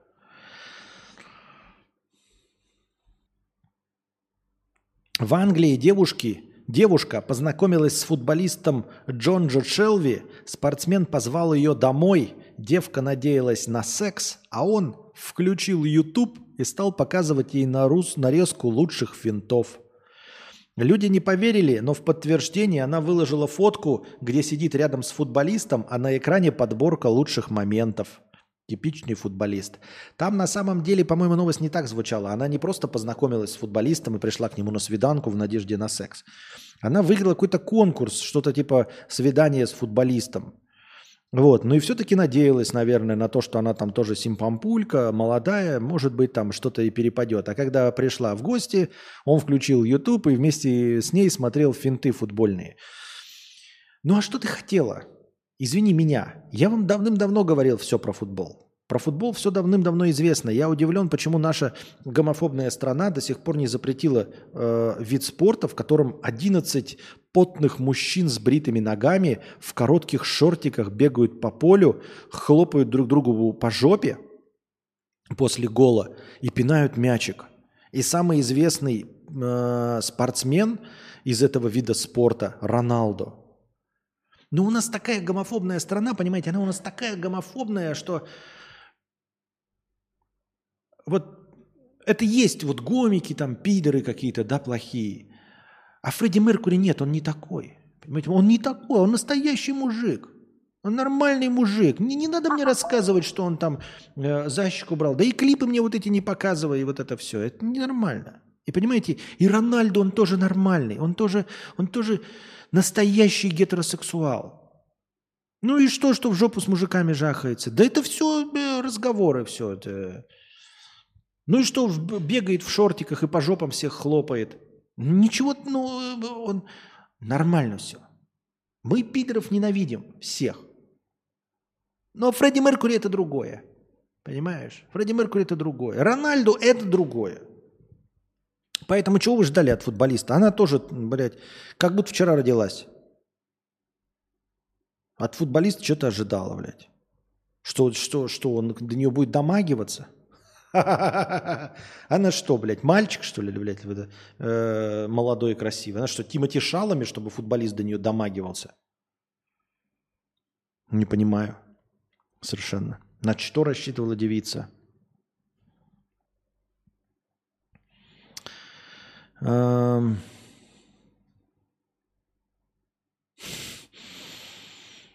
тут я понимаю, Сосок вокруг как грязи, а вот девушек, которые готовы слушать про твою коллекцию объективов, днем с огнем не сыщешь. Ты просто богатый, поэтому засунь э, в меня свой член. Фу. Че за сто не от меня? Не, не знаю. Барон Данон, 100 рублей с покрытием комиссии. Передаю привет своей возлюбленной э, Иришке, которая слушает подкаст на работе. Удачного дня. Э, передает, что он тебя любит. Э, на работе? Я стесняюсь спросить, вы в каком часовом поясе находитесь, что сейчас на работе? Где? В Новой Зеландии? Все хотят айтишников, а про Python и C-Sharp говорить не хотят. Да, айтишников ты разве удивишь? Вон, посмотри, Baldur's Gate там э, анонсировали, а там секс между мужиком и другим мужиком э, в образе, в теле медведя. Ну, серьезно, ну какие айтишники? Эти старые очкошники, что ли, ёпта, анальники. Надо смотреть правде в глаза. Пришла к футболисту шпехаться. Ты бы еще пришла, знаешь, это, к, это, к мастеру э, это, плова э, и, и понадеялась бы, блядь, на вегетарианский ужин. Ну ты конченая, что ли?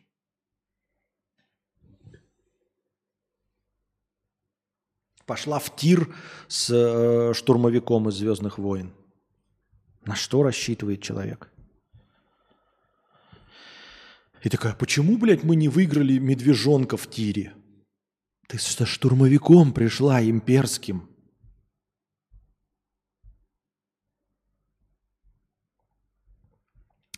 Так, итак, 194 зрителя. Ну где же, где же, когда же у нас ключевые 200 человек у нас будет на сегодня. Хитрый москвич развел любовницу на 18 миллионов рублей. Блин, нихуя себе! На 18 миллионов рублей. Как он нашел-то себе любовницу с 18 миллионами рублей? Он выманил у 48-летней Натальи деньги на покупку квартиры для своей жены.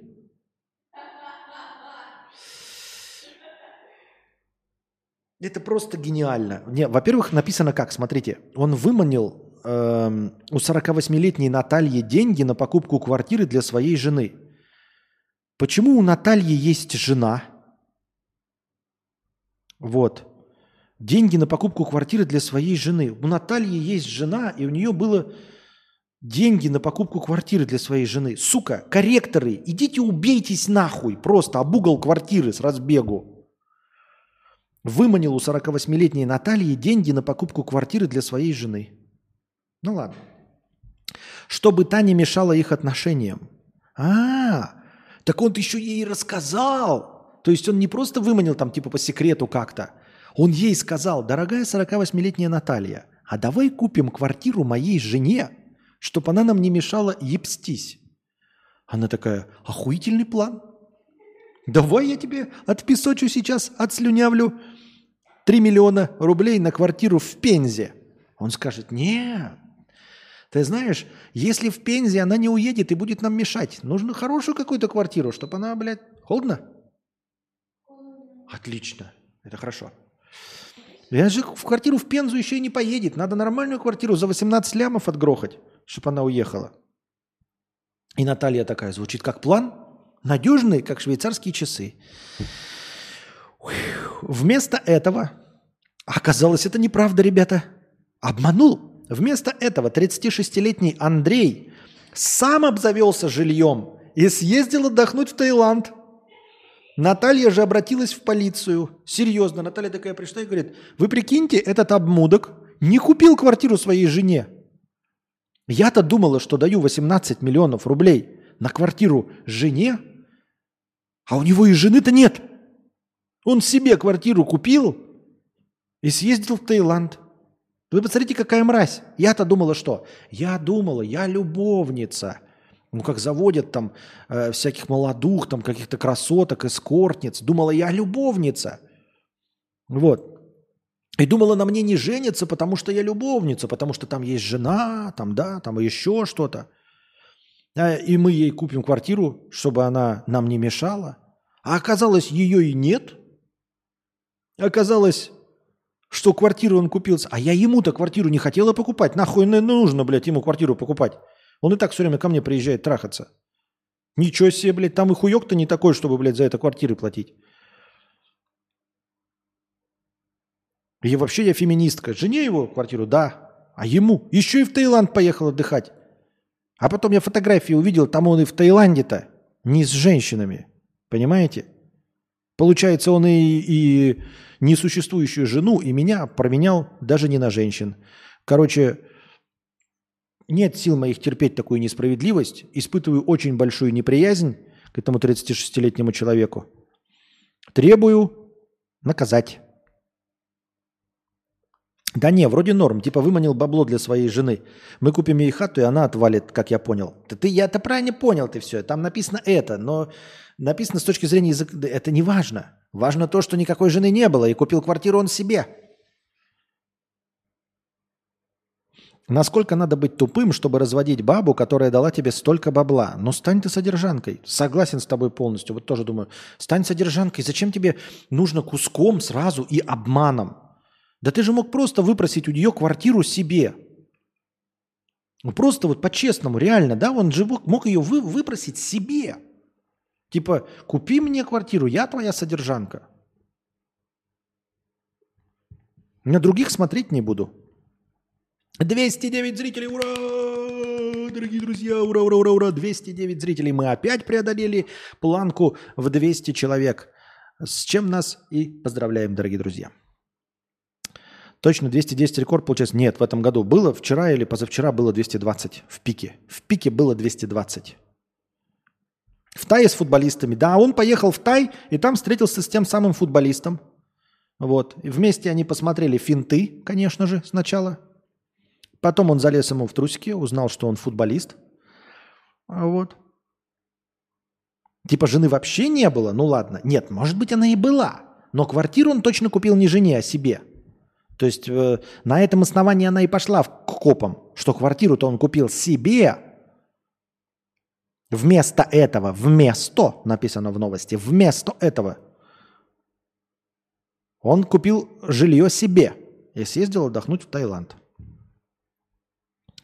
Это мерзавец какой, а?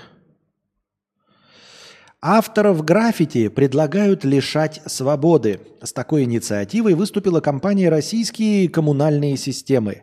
Она уже начала сбор подписей за внесение изменений в Уголовный кодекс – Закон сейчас наказывает за граффити не тех, кто портит внешний вид городов, а владельцев испорченных объектов. Собственник строения должен привести объект в надлежащее состояние, закрасить надписи, а иногда еще и платить штраф, пояснили в РКС.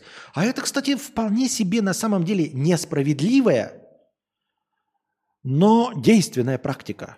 Кстати, между прочим, я даже не знал о том, что сейчас так – а о том, что э, сейчас за исправление граффити отвечает владелец строение. И он получает э, нагоняй за неисправленное граффити. Потому что если вы, если в дополнение к этому, то окей, пускай еще и графичиков там тоже, да, сажают. Ну, я это вообще против ничего не имею, но в целом, как бы мы с вами знаем, да, теория разбитых окон, чем больше граффити, граффити это значит неухоженность, граффити это значит, что беззаконие. Можно и окна бить, можно и пырнуть ножом и плохие вещи совершать. Поэтому все должно быть чистенько. Э, как в московском метро, супротив э, метро нью-йоркского.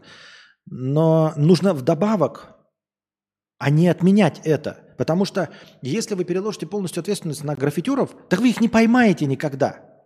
Вы их никогда не поймаете. Они ночью рисуют, что копы будут бегать, э, полицейские и ловить графичиков. Больше им делать как нехуй, да, как молодежь ловить графичиков. Вот. И одновременно, если на них ответственность лежит, там, за исправление этого всего, вот вы не поймали, и получается, это граффити будет висеть бесконечно – Пока вы не поймаете графичиков, не оштрафуете, не заставите их закрасить или не, не оплатят они штраф, который все исправит. Правильно? Хуйня полная. Зато сейчас вы, да, это несправедливо, это несправедливо. Ну, как бы вот, как, как налог такой. Поставьте камеры, следите, наймите охрану, чтобы на вас не рисовали, условно. Но, по крайней мере, когда мы знаем точно, пусть и несправедливо, но точно знаем, кто может и должен это исправить, пускай исправляет. Эффективно. Несправедливо, но мне кажется эффективно. А как же художественное граффити красивое? Ой, да этих художественных граффити красивых не бывает.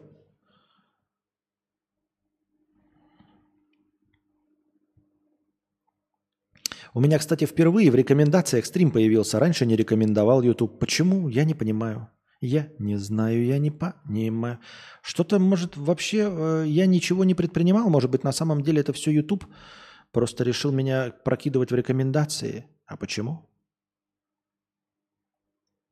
Вот так стараешься, стараешься, а YouTube принимает решение вообще без твоего участия. И не объясняя никак свои решения. А я мотаю, мотаю туда-сюда, и что я хочу найти? Все, мы дошли до конца сегодняшних э, повесток, поэтому посмотрим общий поток новостей. Там какая-то была интересная новость, наверное.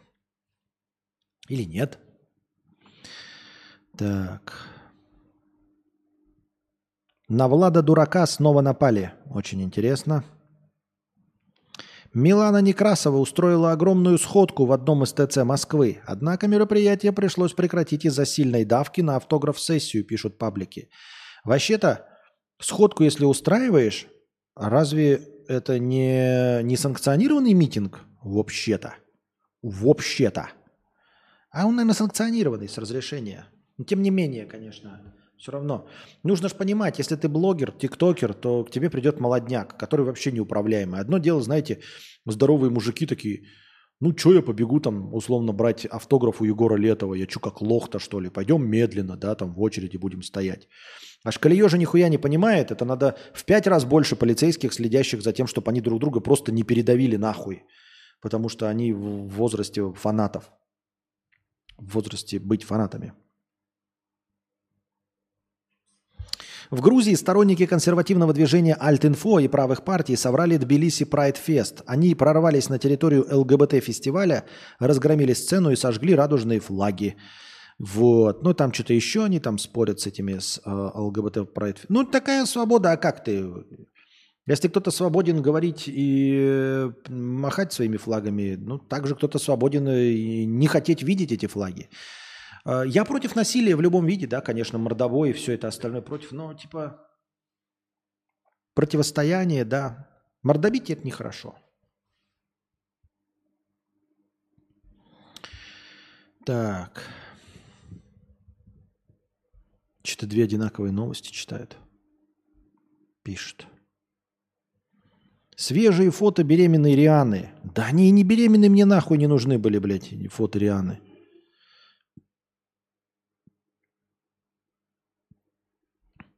Конкуренция – это хорошо, пишет Илон Маск в своем твиттере, а жульничество – нет. Так Маск отреагировал на запуск Threads – принадлежит вот это, это Твиттер от э, Фейсбука, от запрещенного России Фейсбука, запрещенного России Инстаграма, запрещенного в России WhatsApp. А, WhatsApp не запрещен. Я там не разбираюсь в этой хуйне. Ну и вот. И глубокомысленно Илон Маск заявил, конкуренция – это хорошо, а жульничество – нет. Что ты, мать твою, такое хотел сказать? Ну, честно. Вот что он сказал? Типа, я не против, потому что это конкуренция? Или намекнул на то, что я был бы не против, если бы это было конкуренцией, но они жульничают. Я просто не понимаю, что ты хотел сказать. Ну, блядь, и, а, ну, это формат твитов. А что вы хотели, блядь? Если бы люди умели э, многословно писать, может быть, и написали бы подробную простыню текста. А тут что написал, то написал. И вот, блядь, интерпретируй. Если ты обвиняешь, то ты, блядь, обвиняй, так и скажи, что вы жульничали. А с чем жульничали? Просто создали копию твоего говна? Серьезно? Нужно иметь какой-то э, э, гениальный план, чтобы создать еще такое же говно? Нет. Вот если э, создавать там, например, копию Моны Лизы, то нужно иметь там действительно гениальный план. Да? И вот когда ты нарисуешь, тебе скажут, что вот ты типа сплагиатил. А вот когда есть куча говна, вот просто человек насрал говно, и ты подойдешь и рядом насеришь кучу говна. Мне кажется, здесь как-то неприменимо говорить про жульничество, про плагиат. Это же просто говно. Для того, чтобы создать такое говно, не нужно, ну, нужно просто иметь жопу и плотно покушать. Э, все. Поэтому я не понимаю. Вот он обвиняет, на серьезных щах обвиняет э, Трец в жульничестве. А какого рода жульничество? В переманивании блогеров, которые пишут по 140 символов, это блогеры, то есть ты называешь это стоящими людьми? Ну, я не знаю.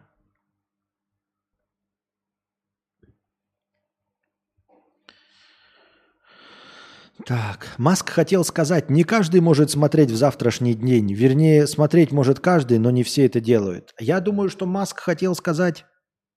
Либо мне то, что, ну, как бы то, что, ну, что-либо, допустим, ну, чтобы с ним то, что мы определенно как бы сняли. Вот что хотел сказать Маск. Илона Маск.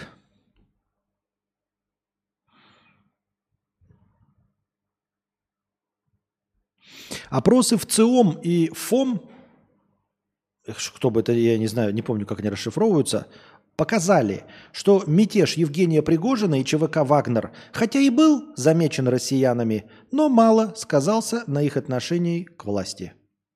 То есть россияне как бы заметили, что-то что хуйня какая-то была, но э, на отношение к власти э, никак не повлияло. И это правда. На самом деле никак не повлияло. Ну, без шуток, без уже без ерничества, без сарказма никак не повлияло. Хотя кому-то может показаться, что могло бы как-то повлиять, но по факту нет, никак. Там парам-пам. Пам-пам. Вот тоже новость из разряда типа э, «Земля круглая» или там «Дождь идет с неба». ФСБ получит круглосуточный удаленный доступ к информационным системам и базам данных заказов легкового такси. Типа, а до этого они сейчас не имели, да, доступ? Типа сейчас ФСБ э, не может э, позвонить в любую службу такси и сказать, эй, ты, кто ты там, черт, с тобой говорит такой-то из ФСБ, быстро мне распечатку всех поездок вот такого-то таксомотора или с такого-то адреса. И им это не дадут, да? Вы что, прикалываетесь, что ли?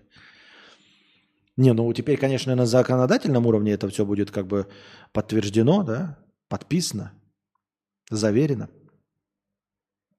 Ох ты, появилось видео, где Бритни Спирс-то толкнули. Давай-ка посмотрю его. У нас, надеюсь, звука нет. Так, вот он, вот он идет. И Бритни Спирс. Нихуя нам в натуре со спины. Ебать он каланча.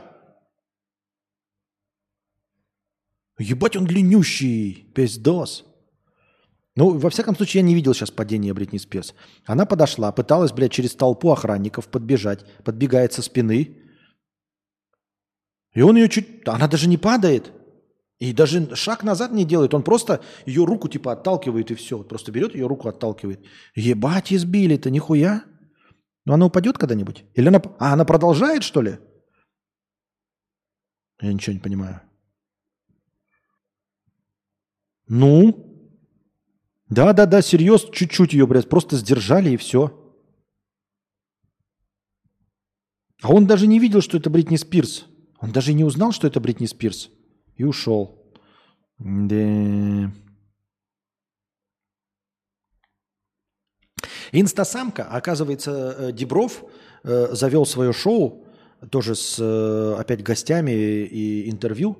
Я не смотрел, скорее всего, будет такое же унылейшее говно, как и, э, знаете, было вот сразу, не сразу, а как через какое-то время был особый бум, когда все начинали делать как у Дудя. Не сразу у иностранного агента Дудя, но где-то через годик, через полтора-два все решили, что они могут быть тоже там своими Дудями. После, по прошествии времени мы уже выяснили, что остался э, иностранный агент Вдудь, осталась э, вот эта рыжая, это кто? Как ее зовут? Ну и, в общем, вы поняли, да? Э, Которая Шихман. Это она, этот редактор-то, нет? А кто такая нежный редактор? А? Я понял, но она, у нее же свое шоу было, нет? А это не Шихман разве? У нее тоже было свое шоу. И оно что? Тоже? Сейчас, подождите, я посмотрю. Нежный редактор Татьяна Мингалимова. Российский видеоблогер. Стример, блядь! Все стримеры, сука, блядь, еще один стример. Нихуя. Ну ладно. Блять, у нее даже статья в Википедии есть. А у меня статья только за дискредитацию. Надеюсь, нет. Так. О, эту статью предлагается удалить. Скорее всего, потому что значимость не определена, нет? Так, статью предлагается удалить по какой причине? Нет, непонятно по какой причине. Место жительства Барселона, Испания. Миллион подписчиков. Ебать, а я даже ни одного не видел ее шоу. А у нее миллион подписчиков. Ну ладно. Так о чем я? О чем бишь я? А, да, новость, я так издалека подкидываю. Значит, Дебров расчехлил свое, да, время прошло, Э, очень много было этих э, иностранных агентов Дудей, но в один прекрасный момент они все стали поддуваться, и теперь, если есть и занимают свою нишу, то, в общем-то, не сильно известны. Остался сам иностранный агент, осталась Шихман, ну, во всяком случае, мне попадается она. И, по-моему, еще был какой-то белорус э, на серьезных щах, и, по-моему, он еще до сих пор тоже есть. Все остальные не стоят того. И тоже в свое время появилось шоу от, э, по-моему, Олега Меньшикова – и он э, интеллигентно восседал на высоком барном стуле, актер, и приглашал к себе других актеров, тоже артистов больших. Уныние, пиздец и безысходность. Я подозреваю, что Дебров тоже будет такой же уныние и безысходность. Я вообще всегда считал Деброва отвратительным ведущим. Просто сальным каким-то, блядь, обветренным пирожком с пола. Ну просто вот, вот, вот упал пирожок, повалялся, да, и ты берешь, короче, его в руку, и он как будто вроде и жирненький, вроде как бы и можно куснуть, но, блядь, он весь в пыли какой-то, блядь, и провалялся уже два дня. И вот Дебров, вот когда он «Кто хочет стать миллионером» вел, до него же еще вел «Кто хочет стать миллионером» этот, э, Галкин, по-моему, да, неплохо вполне себе вел. Дебров вообще самое, блядь, душное видение вообще любой программы. Я подозреваю, что он также вот сидит со своей вот этой вот ухмылочкой и продолжает задавать свои вопросы какие-то унылые, да хуя, пиздец, ну просто говнище унылое. И вот у него, оказывается, есть свое шоу, и в это шоу пришла инстасамка и поделилась своими переживаниями, как она работала. Эм, чтобы заполучить 10 миллионов подписчиков, вот я такой, все хочу подписчиков, хочу, хочу, а на самом деле я нихуя не тружусь в сравнении с инстасамкой. Она вставала в 8 утра и красилась, ну то есть ее там визажисты красили, и потом снимала по 50-60 видосов в день, чтобы набить себе 50 миллионов, ой, 10 миллионов подписчиков в ТикТоках, в социальных сетях. Понимаете, по 50-60 вы скажете, а ты, Константин, нихуя не стараешься, помоечник. Но проблема лишь в том, что она прямым текстом говорит, что она начала и делала это после того, как фантастическим образом случайно набила 2 миллиона подписчиков.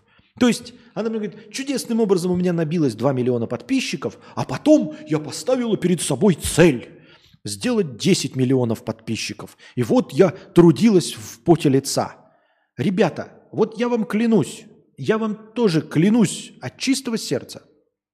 Если у меня будут продажи первой моей книги, там, блядь, 2 миллиона продаж, 2 миллиона продаж, блядь, первой книги, вот я буду, блядь, писать еще книги, чтобы мне было 10 миллионов э, продаж моих следующих книг. Если у меня будет 2 миллиона подписчиков, ребята, я буду очень стараться, чтобы их стало 10 миллионов.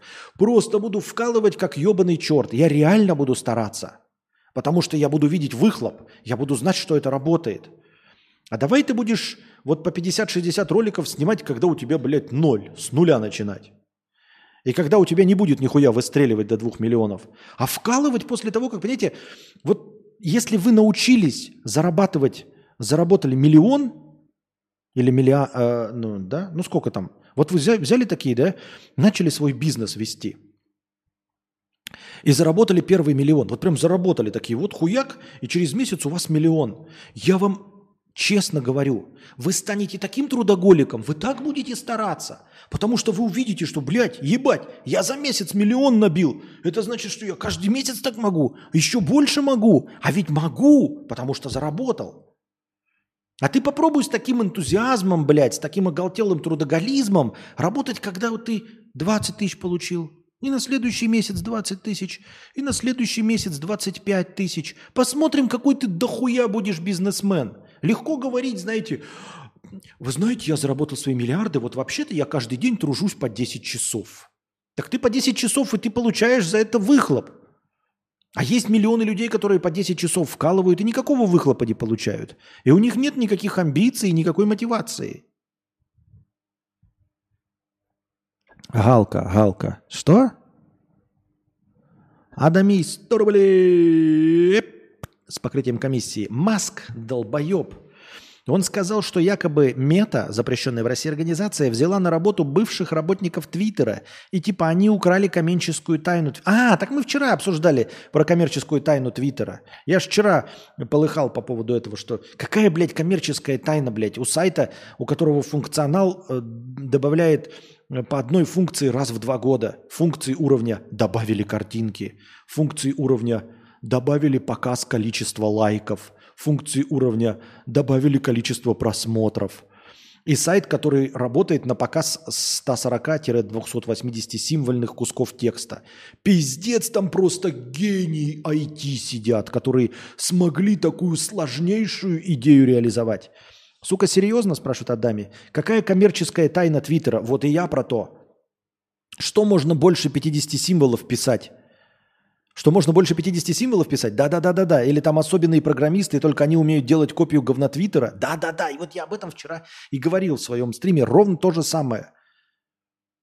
Там нет ни одной вообще киллер-функции, которую не мог бы любой говнокодер решить. У вас единственное, что есть, это история. Вы первыми придумали, и так получилось, что люди схавали вашу дебильную, идиотскую идею про 140 символов. То есть ваше единственное достижение, что ваша идея просто выстрелила. Не из-за программного кода, не из-за реализации, не из-за каких-то киллер-фич. Тем более, как они уныло и медленно реализуют добавление функций. Там же вот буквально мы год назад ахали и охали, они добавили просмотр количества, блядь, просмотров. Просмотр количества просмотров. Русский языка мой родной языка.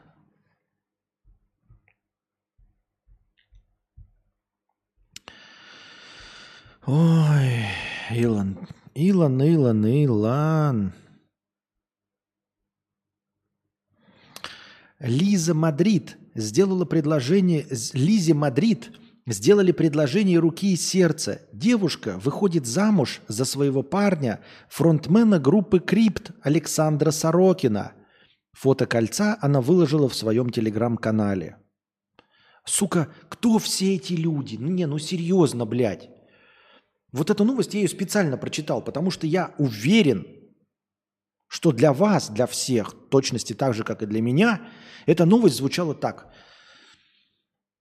Эм, Капиталина Свидригайла сделал предложение руки и сердца. Девушка выходит замуж за своего парня, фронтмена группы «Плов» Виталика Маркойтича. Фото кольца она выложила в своем телеграм-канале. Абсолютно просто рандомные имена. Просто. Ну, никто и звать его никак. Открываем э, любой телефонный справочник и читаем там китайский. Суньхуй в чай сделали предложение руки и сердца. Девушка выходит замуж за своего парня, фронтмена группы э, Винсампей. Лиза Мадрид, Александр Сорокин, группа Крипт. Как много новых имен я сегодня узнал. И сразу же забыл. Редактирование год назад добавили. Вот это да. Просмотр, много просмотров, количество.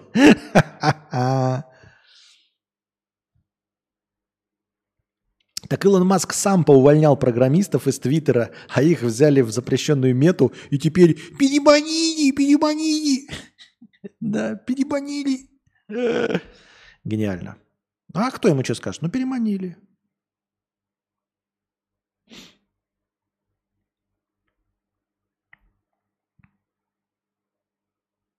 Вот тоже. Томми Кэш на показе Жан-Поль Готье в костюме с надувным накачанным телом. Тоже точности так же. Меняем имена и получаем. Лиза Мадрид на показе группы Крипт э, в, в костюме с надувным накачанным телом. Кто все эти люди, блядь? Ну и хуй с ним. В Израиле фермеры обучили дроны собирать яблочный урожай – Роботы с помощью искусственного интеллекта сами оценивают размеры, степень зрелости и качество продуктов.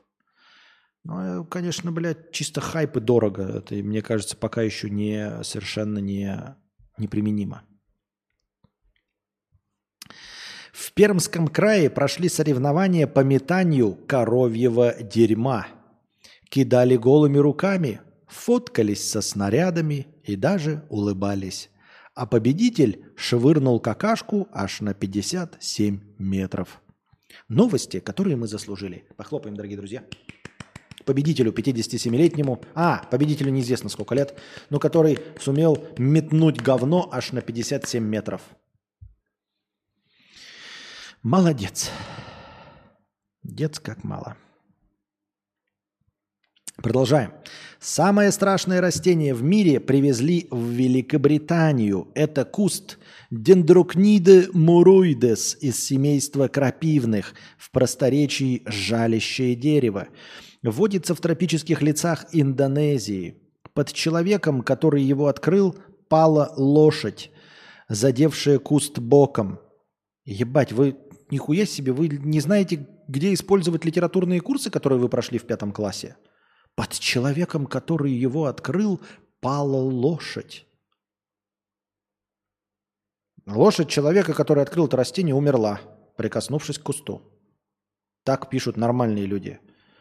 Но если ты в душе, Тургенев, если ты в душе, возможно, даже э, Пришвин, и, и, и никак не смог реализоваться в описании русского леса, и прыгающих э, на фоне росы кроликов, то приходится новости вот так писать. Под человеком, который его открыл, пала лошадь, задевшая куст боком. От болевого шока бедное животное сошло с ума и через два часа скончалось в жутких корчах. Как лошадь могла сойти с ума? У нее нет ума. В точности так же ты, корректор, не можешь получить сотрясение мозга, потому что нечего сотрясать. Лошадь с ума сойти не может, а ты не можешь получить сотрясение мозга. Так это работает. Если даже слегка коснуться жалящих усиков куста, вам конец. Боль будет нарастать в течение получаса, и вы даже не поверите, что способны переносить такое, оставаясь в сознании. Дойдя до какого-то предела, болевые ощущения остаются на нем в продолжении следующих нескольких недель и даже месяцев. Говорят, мучения настолько непереносимы, что буквально хочется поскорее умереть. И вот какой-то гений раздобыл кустик и решил выращивать у себя дома. Власти прознали об этом, и куст перевезли в секцию ядовитых растений ботанического сада. Ну, ход, конечно, гения. Я не уверен, что существует действительно такое растение, и что новость действительно новость, а не выдумка, но тем не менее звучит, конечно, классно. Но ведь правильно говорить «пала лошадь». Что? Недавно видел новость, видел новость, что японцы научились третий ряд зубов выращивать. Я не знаю, обсуждали ли это. Обсуждали. Да просто звучит, как я вспомнил про задний ряд двойных деревьев. Помните задний ряд двойных деревьев? Ой, блядь, задний ряд двойных деревьев. Реальность, которую мы заслужили. Мне удалось триггернуть Костю на ржаку. Вечер удался.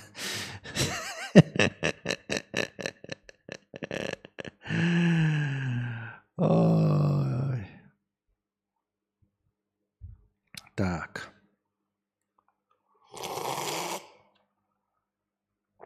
Может еще чая въебать?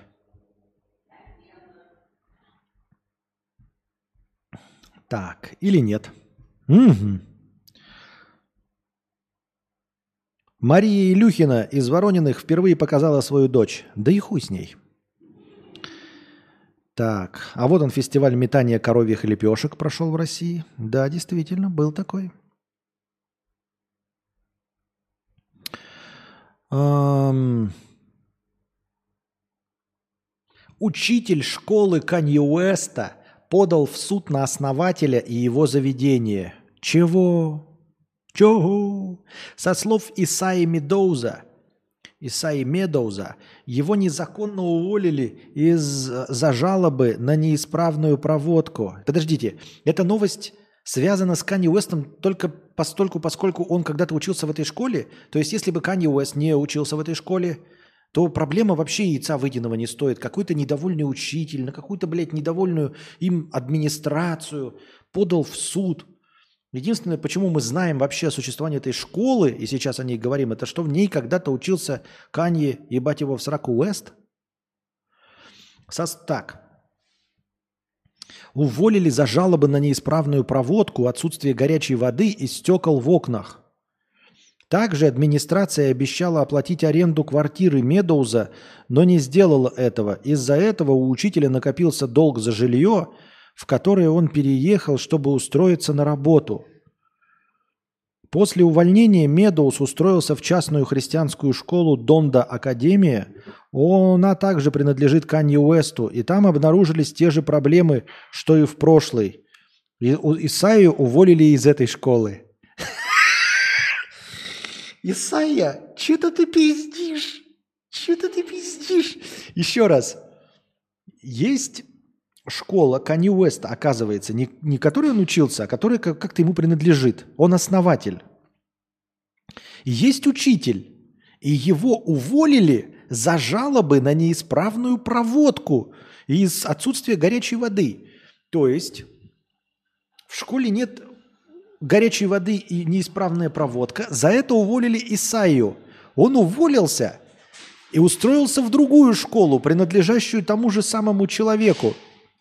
И в ней тоже обнаружились неисправная проводка и отсутствие горячей воды. И уволили опять не завхоза, не электрика и не даже снабженца, а уволили опять этого учителя. Исайя, по-моему, тебя увольняют за что-то другое. Мне кажется, ты пиздишь. Какая-то полная хуйня. Зачем ты второй раз устроился на работу? Еще со всей Америки ты не мог найти другую школу, которая не принадлежит Канни Уэсту? И почему уволили тебя за одно и то же? Ладно бы один раз уволили за, не, за проводку, а второй раз за обилие тараканов. Нет, опять за проводку, опять за отсутствие горячей воды. Кто-то врет. И мне кажется, не Канни Уэст, потому что он здесь вообще не присутствует нигде.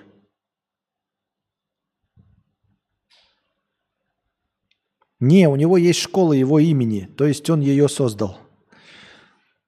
М-м-м. Походу, корректоры обгоняют программистов по степени ненависти Константина к ним. А,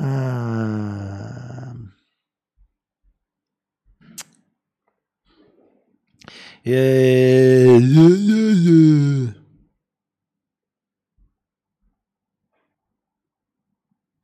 В нескольких российских городах прошли митинги против эвтаназии бездомных животных. Люди выходили в Петербурге, Новосибирске, Рязани, Иркутске, Липецке, Ульяновске, Энгельсе и других городах. Я, знаете, э, с одной стороны понимаю, да, что нельзя пользоваться аргументами, ну, на вроде, типа, «А почему вы протестуете против вот этого, а не протестуете против, э, например, плохих дорог, да? Понятное дело, что какая разница, мы хотим протестовать против этого, ну давайте эту проблему решим, а дороги потом, если захотим, например. Да? Но все-таки так и подмывает спросить, почему вы протестуете против эвтаназии бездомных животных, но не протестуете против убийства своих граждан? Например, да? То есть вы скажете, а ты что не протестуешь? Ну так я и не протестую против эвтаназии домашних животных. То есть если уж я э, хуйлуша, вот а я хуйлуша, я этого не скрываю – то я су как бы вообще выступать, да? Ну, а то получается как-то лицемерно. Давайте, ой, не будем бездомных животных убивать. А может, не будем людей убивать? Но нет, бездомные животные, конечно, блядь, тем более эвтаназия. Даже не убийство, а эвтаназия. Это, скорее всего, ну, каким-то безболезненным способом. Но против этого, конечно, никто никуда не выйдет.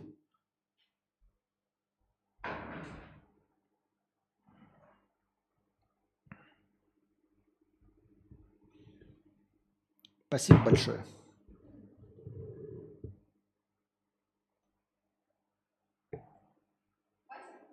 Нет? Да? Да? Да нет, не хватило мне, да. Да не хватило. Ребята, спасибо вам за донаты. Это у нас курс скачет. И это задница. Поняла? Спасибо. Баста назвал Диму Масленникова худшим гостем шоу «Вопрос ребром». Есть такое шоу «Вопрос ребром». Они защитят в ресторане у Басты, потому что кто-то должен обед там оплатить, ему задают каверзные вопросы. Вот, и, видимо, не понравился. Я попытался найти это шоу с Димой Масленником, но оно, видимо, выходит где-то ВКонтакте или еще в какой-то залупленной площадке, или еще не вышло. Вы скажите, вышло оно или, или не вышло. Но на Ютубе его нет. И, значит, э, Баста назвал худшим гостем, потому что Масленников оказался не таким веселым, и оказывается, у него нет э, самоиронии, считает Баста. Это не тот ли Баста, который обижался, э, ну, типа, который на какие-то ну, нелепые простые слова обижаются, приезжают с бандитами, обещают разобраться, набить морды. Это не этот Баста? Рассказывает нам про самоиронию. Не этот, который нихуя шуток не понимает, а если за шутки сразу угр- угрожает своими какими-то связями из Ростова, еще что-то, ведет себя как э, блатной бандит. Это не этот Баста рассказывает про самоиронию? Или этот?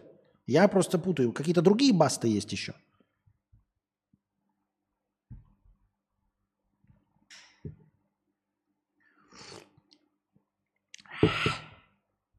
Надеюсь, я с этими людьми никогда не встречусь.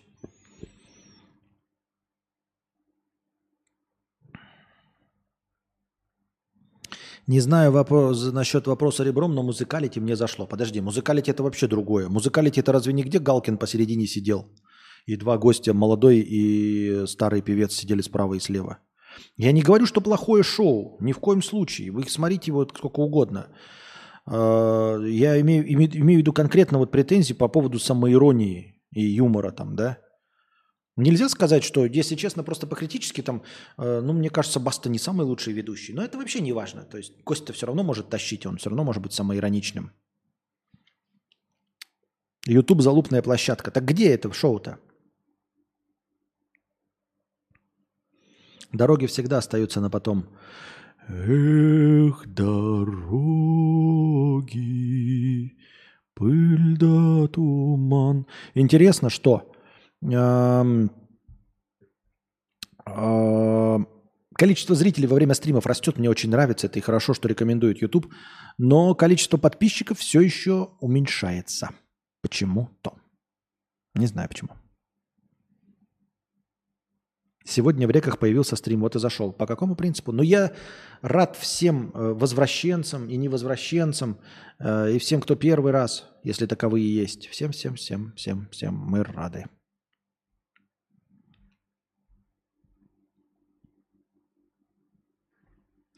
В Канаде суд потребовал от фермера выплатить 61 тысячу долларов по контракту, который он подписал эмодзи. Мужчина просто отреагировал на предложенный договор смайликом Э, Судья посчитал, что это сойдет за подпись и постановил взыскать с фермера деньги за то, что он не выполнил условия в срок. На самом деле, мне кажется, опять-таки, тоже здесь нет ничего удивительного. Многие новости являются новостями лишь потому, что э, люди мало осведомлены о чем-то, да, и им кажется что-то удивительным, что на самом деле является довольно расхожей практикой.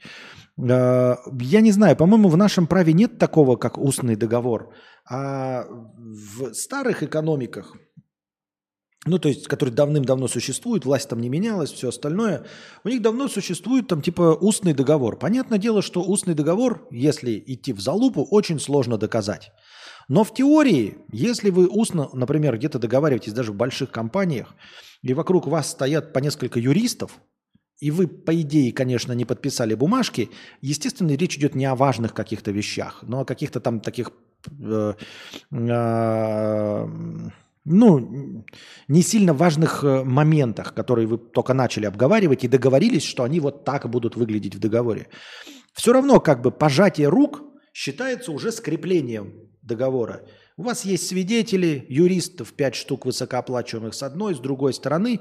И, скорее всего, ничего поделать с этим э, нельзя. То, что вы не подписали, это не значит, что вы не договорились. Пожали руки, уже все как бы считается правилом хорошего тона. Точности так же, как и среди уголовников э, считается э, важным оплачивать карточный долг. Хотя никто не мешает вам убежать на Мадагаскар и больше никогда не появляться. Но в целом люди предпочитают оставаться, рисковать жизнью, брать в долг, эм, зависеть от мафии, но тем не менее выплачивать карточные долги. И также среди, в экономике также является. И поскольку является, э, ну, согласием рукопожатия, то устное согласие тоже может являться согласием юридически обоснованным. И поэтому, если вы пользуетесь современным новым инструментом, и где-то кто-то тебе нотариально заверенный скриншот, то есть есть переписка неудаленная, в которой человек кидает тебе договор бумажный, и ты говоришь «ок», ну как бы да, я считаю, что это тоже норм. Если ты можешь доказать, что э, твоим телефоном пользовался кто-то другой, кошка там нажала еще что-то, да, если ты пойдешь по этому пути, то может быть, что конкретно не ты подписывал. Но если ты поставил и соглашаешься с тем, что ты поставил этот смайлик и пытаешься откатить назад, рассказав, что это не согласие с договором, то идешь ты нахуй, понимаешь? То есть рассказывать попытаться в суде рассказать, что рукопожатие э, на самом деле с твоей стороны не означало согласие, ну ты не докажешь. Нет, если ты живешь в мире, э, в социуме, носишь одежду, да, то есть ты знаешь, что ну, одежду нужно носить, ты умеешь говорить на языке, то, скорее всего, ты обладаешь знаниями, что рукопожатие – это согласие. Ты не сможешь нигде ни в каком суде отмазаться от того, что ты не знал значения рукопожатия. Если ты не знаешь значения рукопожатия, то ты маугли, блядь. Тогда ты просто с голой писькой прыгаешь по деревьям, тогда с тебя все взятки гладкие, ну и тогда никаких договоров нет. Но если ты знаешь, что такое договор, если ты пришел в костюме, если ты говоришь со мной на одном языке, если мы с тобой о чем-то договариваемся, а потом в конце жмем руки, то мы соглашаемся оба на условия – и хуй до кого убедишь, что ты не знал значения рукопожатия. И также здесь. Да, это эм, э, общепризнанный символ согласия. Это фактически написал «да». А если написал «да», значит сказал «да». Написал собственноручно со своего телефона, на котором стоит пароль, на котором стоит Face ID или э, Touch ID. Все, значит, это написал ты и сказал «да, ты». Это вообще фактически э, нотариально заверено. Устный договор был у Горбачева с НАТО даже. Ну, не сработало. Но тем не менее, был же, то есть о его существовании мы знаем. По-моему, у нас тоже есть устный. У нас тоже есть устный, да? Я просто в устный не очень верю. Мне кажется, ребят, даже если он у нас есть, не рассчитывайте на устный, да? Ну, потому что это всегда надежда на то, что э, кто-то не пойдет на попятную, и вы пойдете в суд. А как вы в суде будете доказывать наличие устного договора? У вас есть свидетели на вашей стороне. То тут даже с тем законом, который подписан бумажкой, и то находятся вдруг какие-то свидетели, которые говорят, что было все не так, что песню пели вы в 2020, а не 2012. Серьезно?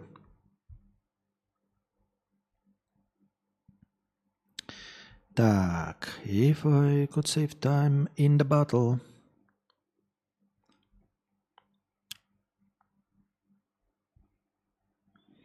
Политота, политота.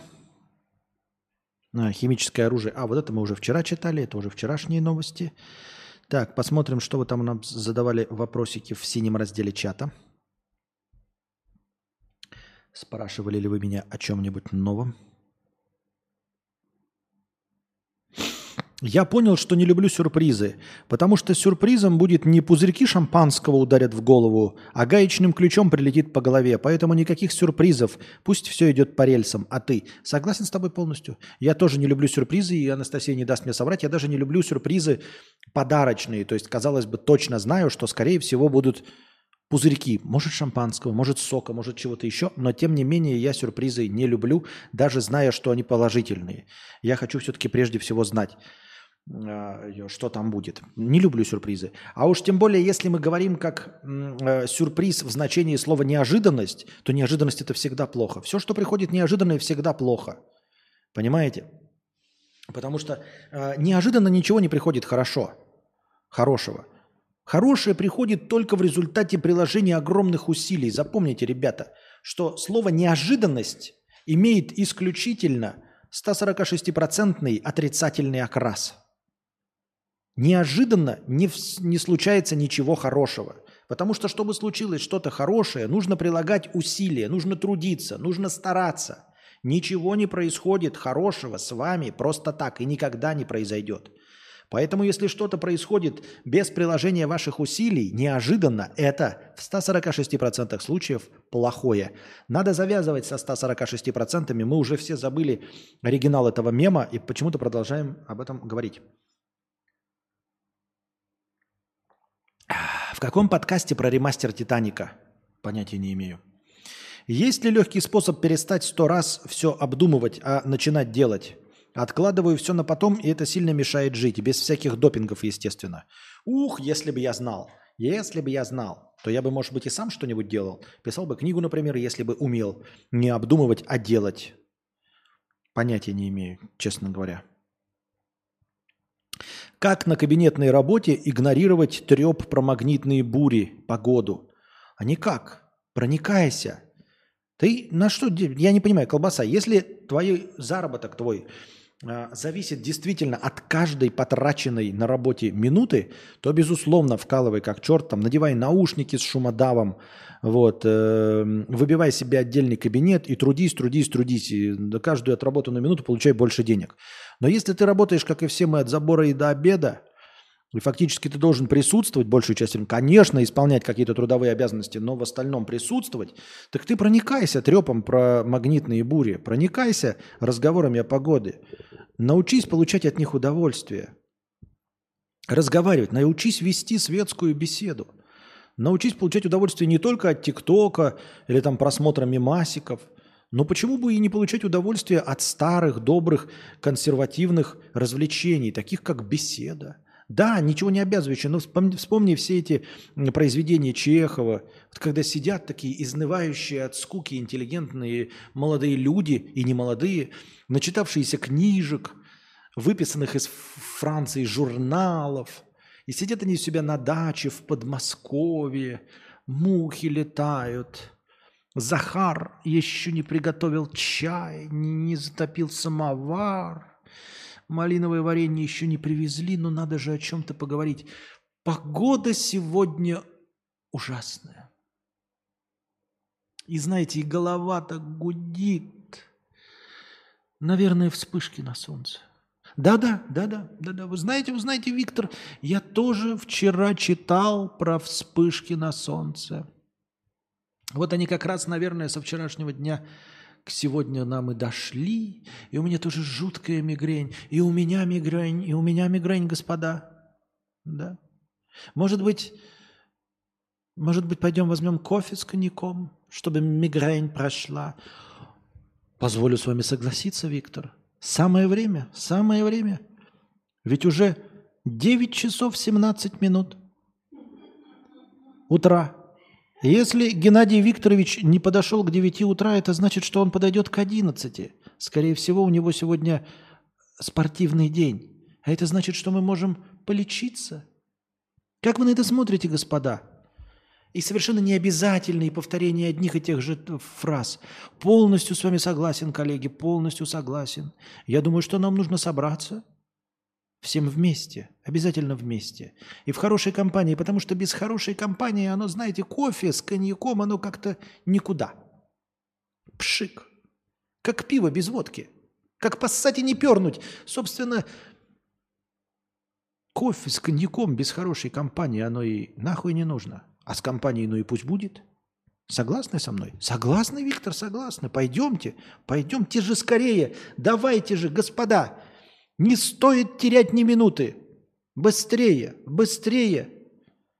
Так мы станем более энергичными. Лучше будем работать и нести пользу своей любимой компании. Любимой компании. Ха-ха-ха. Как вы это интересно заметили, Евгений. Очень эм, своевременное замечание. Ну, пойдемте. Разве не прекрасно?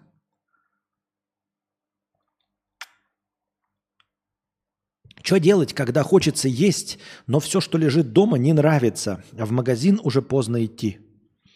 О, все, что лежит дома, не нравится, а в магазин уже поздно идти.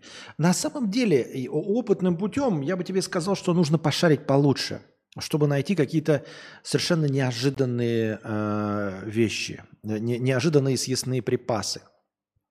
Вот мы пока цифровые кочевники, у нас с этим плохо. То есть у нас все на виду лежит, ничего скрытого нет. А вот когда мы жили долгое время там в Белгороде, да, и мы, например, ну, поели там что-нибудь, наелись, а потом вдруг посреди ночи что-то охота. И ты начинаешь шарить по шкафам и обнаруживаешь варенье, которое сварила Анастасия. И вот вроде бы его редко ешь, но вот как раз сейчас, да, вот давайте, вот давайте достанем варенье и давайте попьем с чаем варенье. Но здесь сейчас что? Я сейчас не могу пошарить варенье э, поесть. Я вот у нас там рыба стоит в этих в баночках. Я бы ее поел, но ее надо с хлебом есть, а хлеба нет. Ты же одну рыбу не поешь, правильно? Я думаю, что стоит пошарить по шкафам. Предвзято. Задний ряд двойных деревьев ведь реально существует? Да. Думал стать, профессион... Думал стать профессиональным кинокритиком? Как думаешь, возможно ли стать обычному нищеку из РФ, который любит кино, стать кинокритиком в современном мире? Наверное, можно.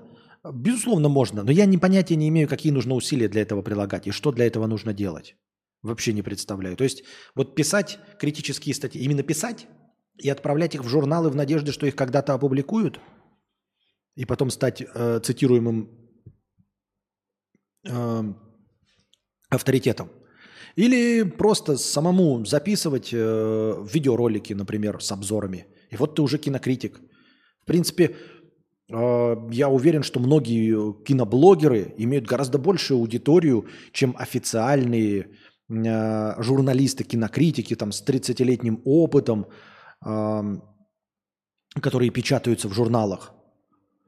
У молодых гораздо больше э, зрителей. Я просто не знаю, что для этого предпринимать. А во-вторых, что значит профессиональным кинокритиком? Когда-то мои э, писали, печатали в газете мои э, заметки кинокритические. Мало, правда, совсем короткий промежуток времени, но такое было, было. Вот, потом, потом я почему-то это забросил, не знаю почему. Хотел бы я быть, да, хотел бы я этим зарабатывать, почему бы и да. Но я же не буду этим зарабатывать. Вот такие вот дела, дорогие друзья, вот такие дела. Ну что, дорогие друзья, Мы подошли, наверное, к концу нашего сегодняшнего подкаста, пришли в минус. Сегодня был длинный, необрезанный, как и обычно в последние дни. Мне это очень нравится. Приходите с вашими добровольными пожертвованиями, чтобы завтрашний подкаст длился так же долго и еще дольше. Будем все отсиживать, будем вести беседы, отвечать на ваши умные и глупые вопросы, развлекаться, весело и душно шутить. А пока держитесь там. Вам всего доброго, хорошего настроения и здоровья.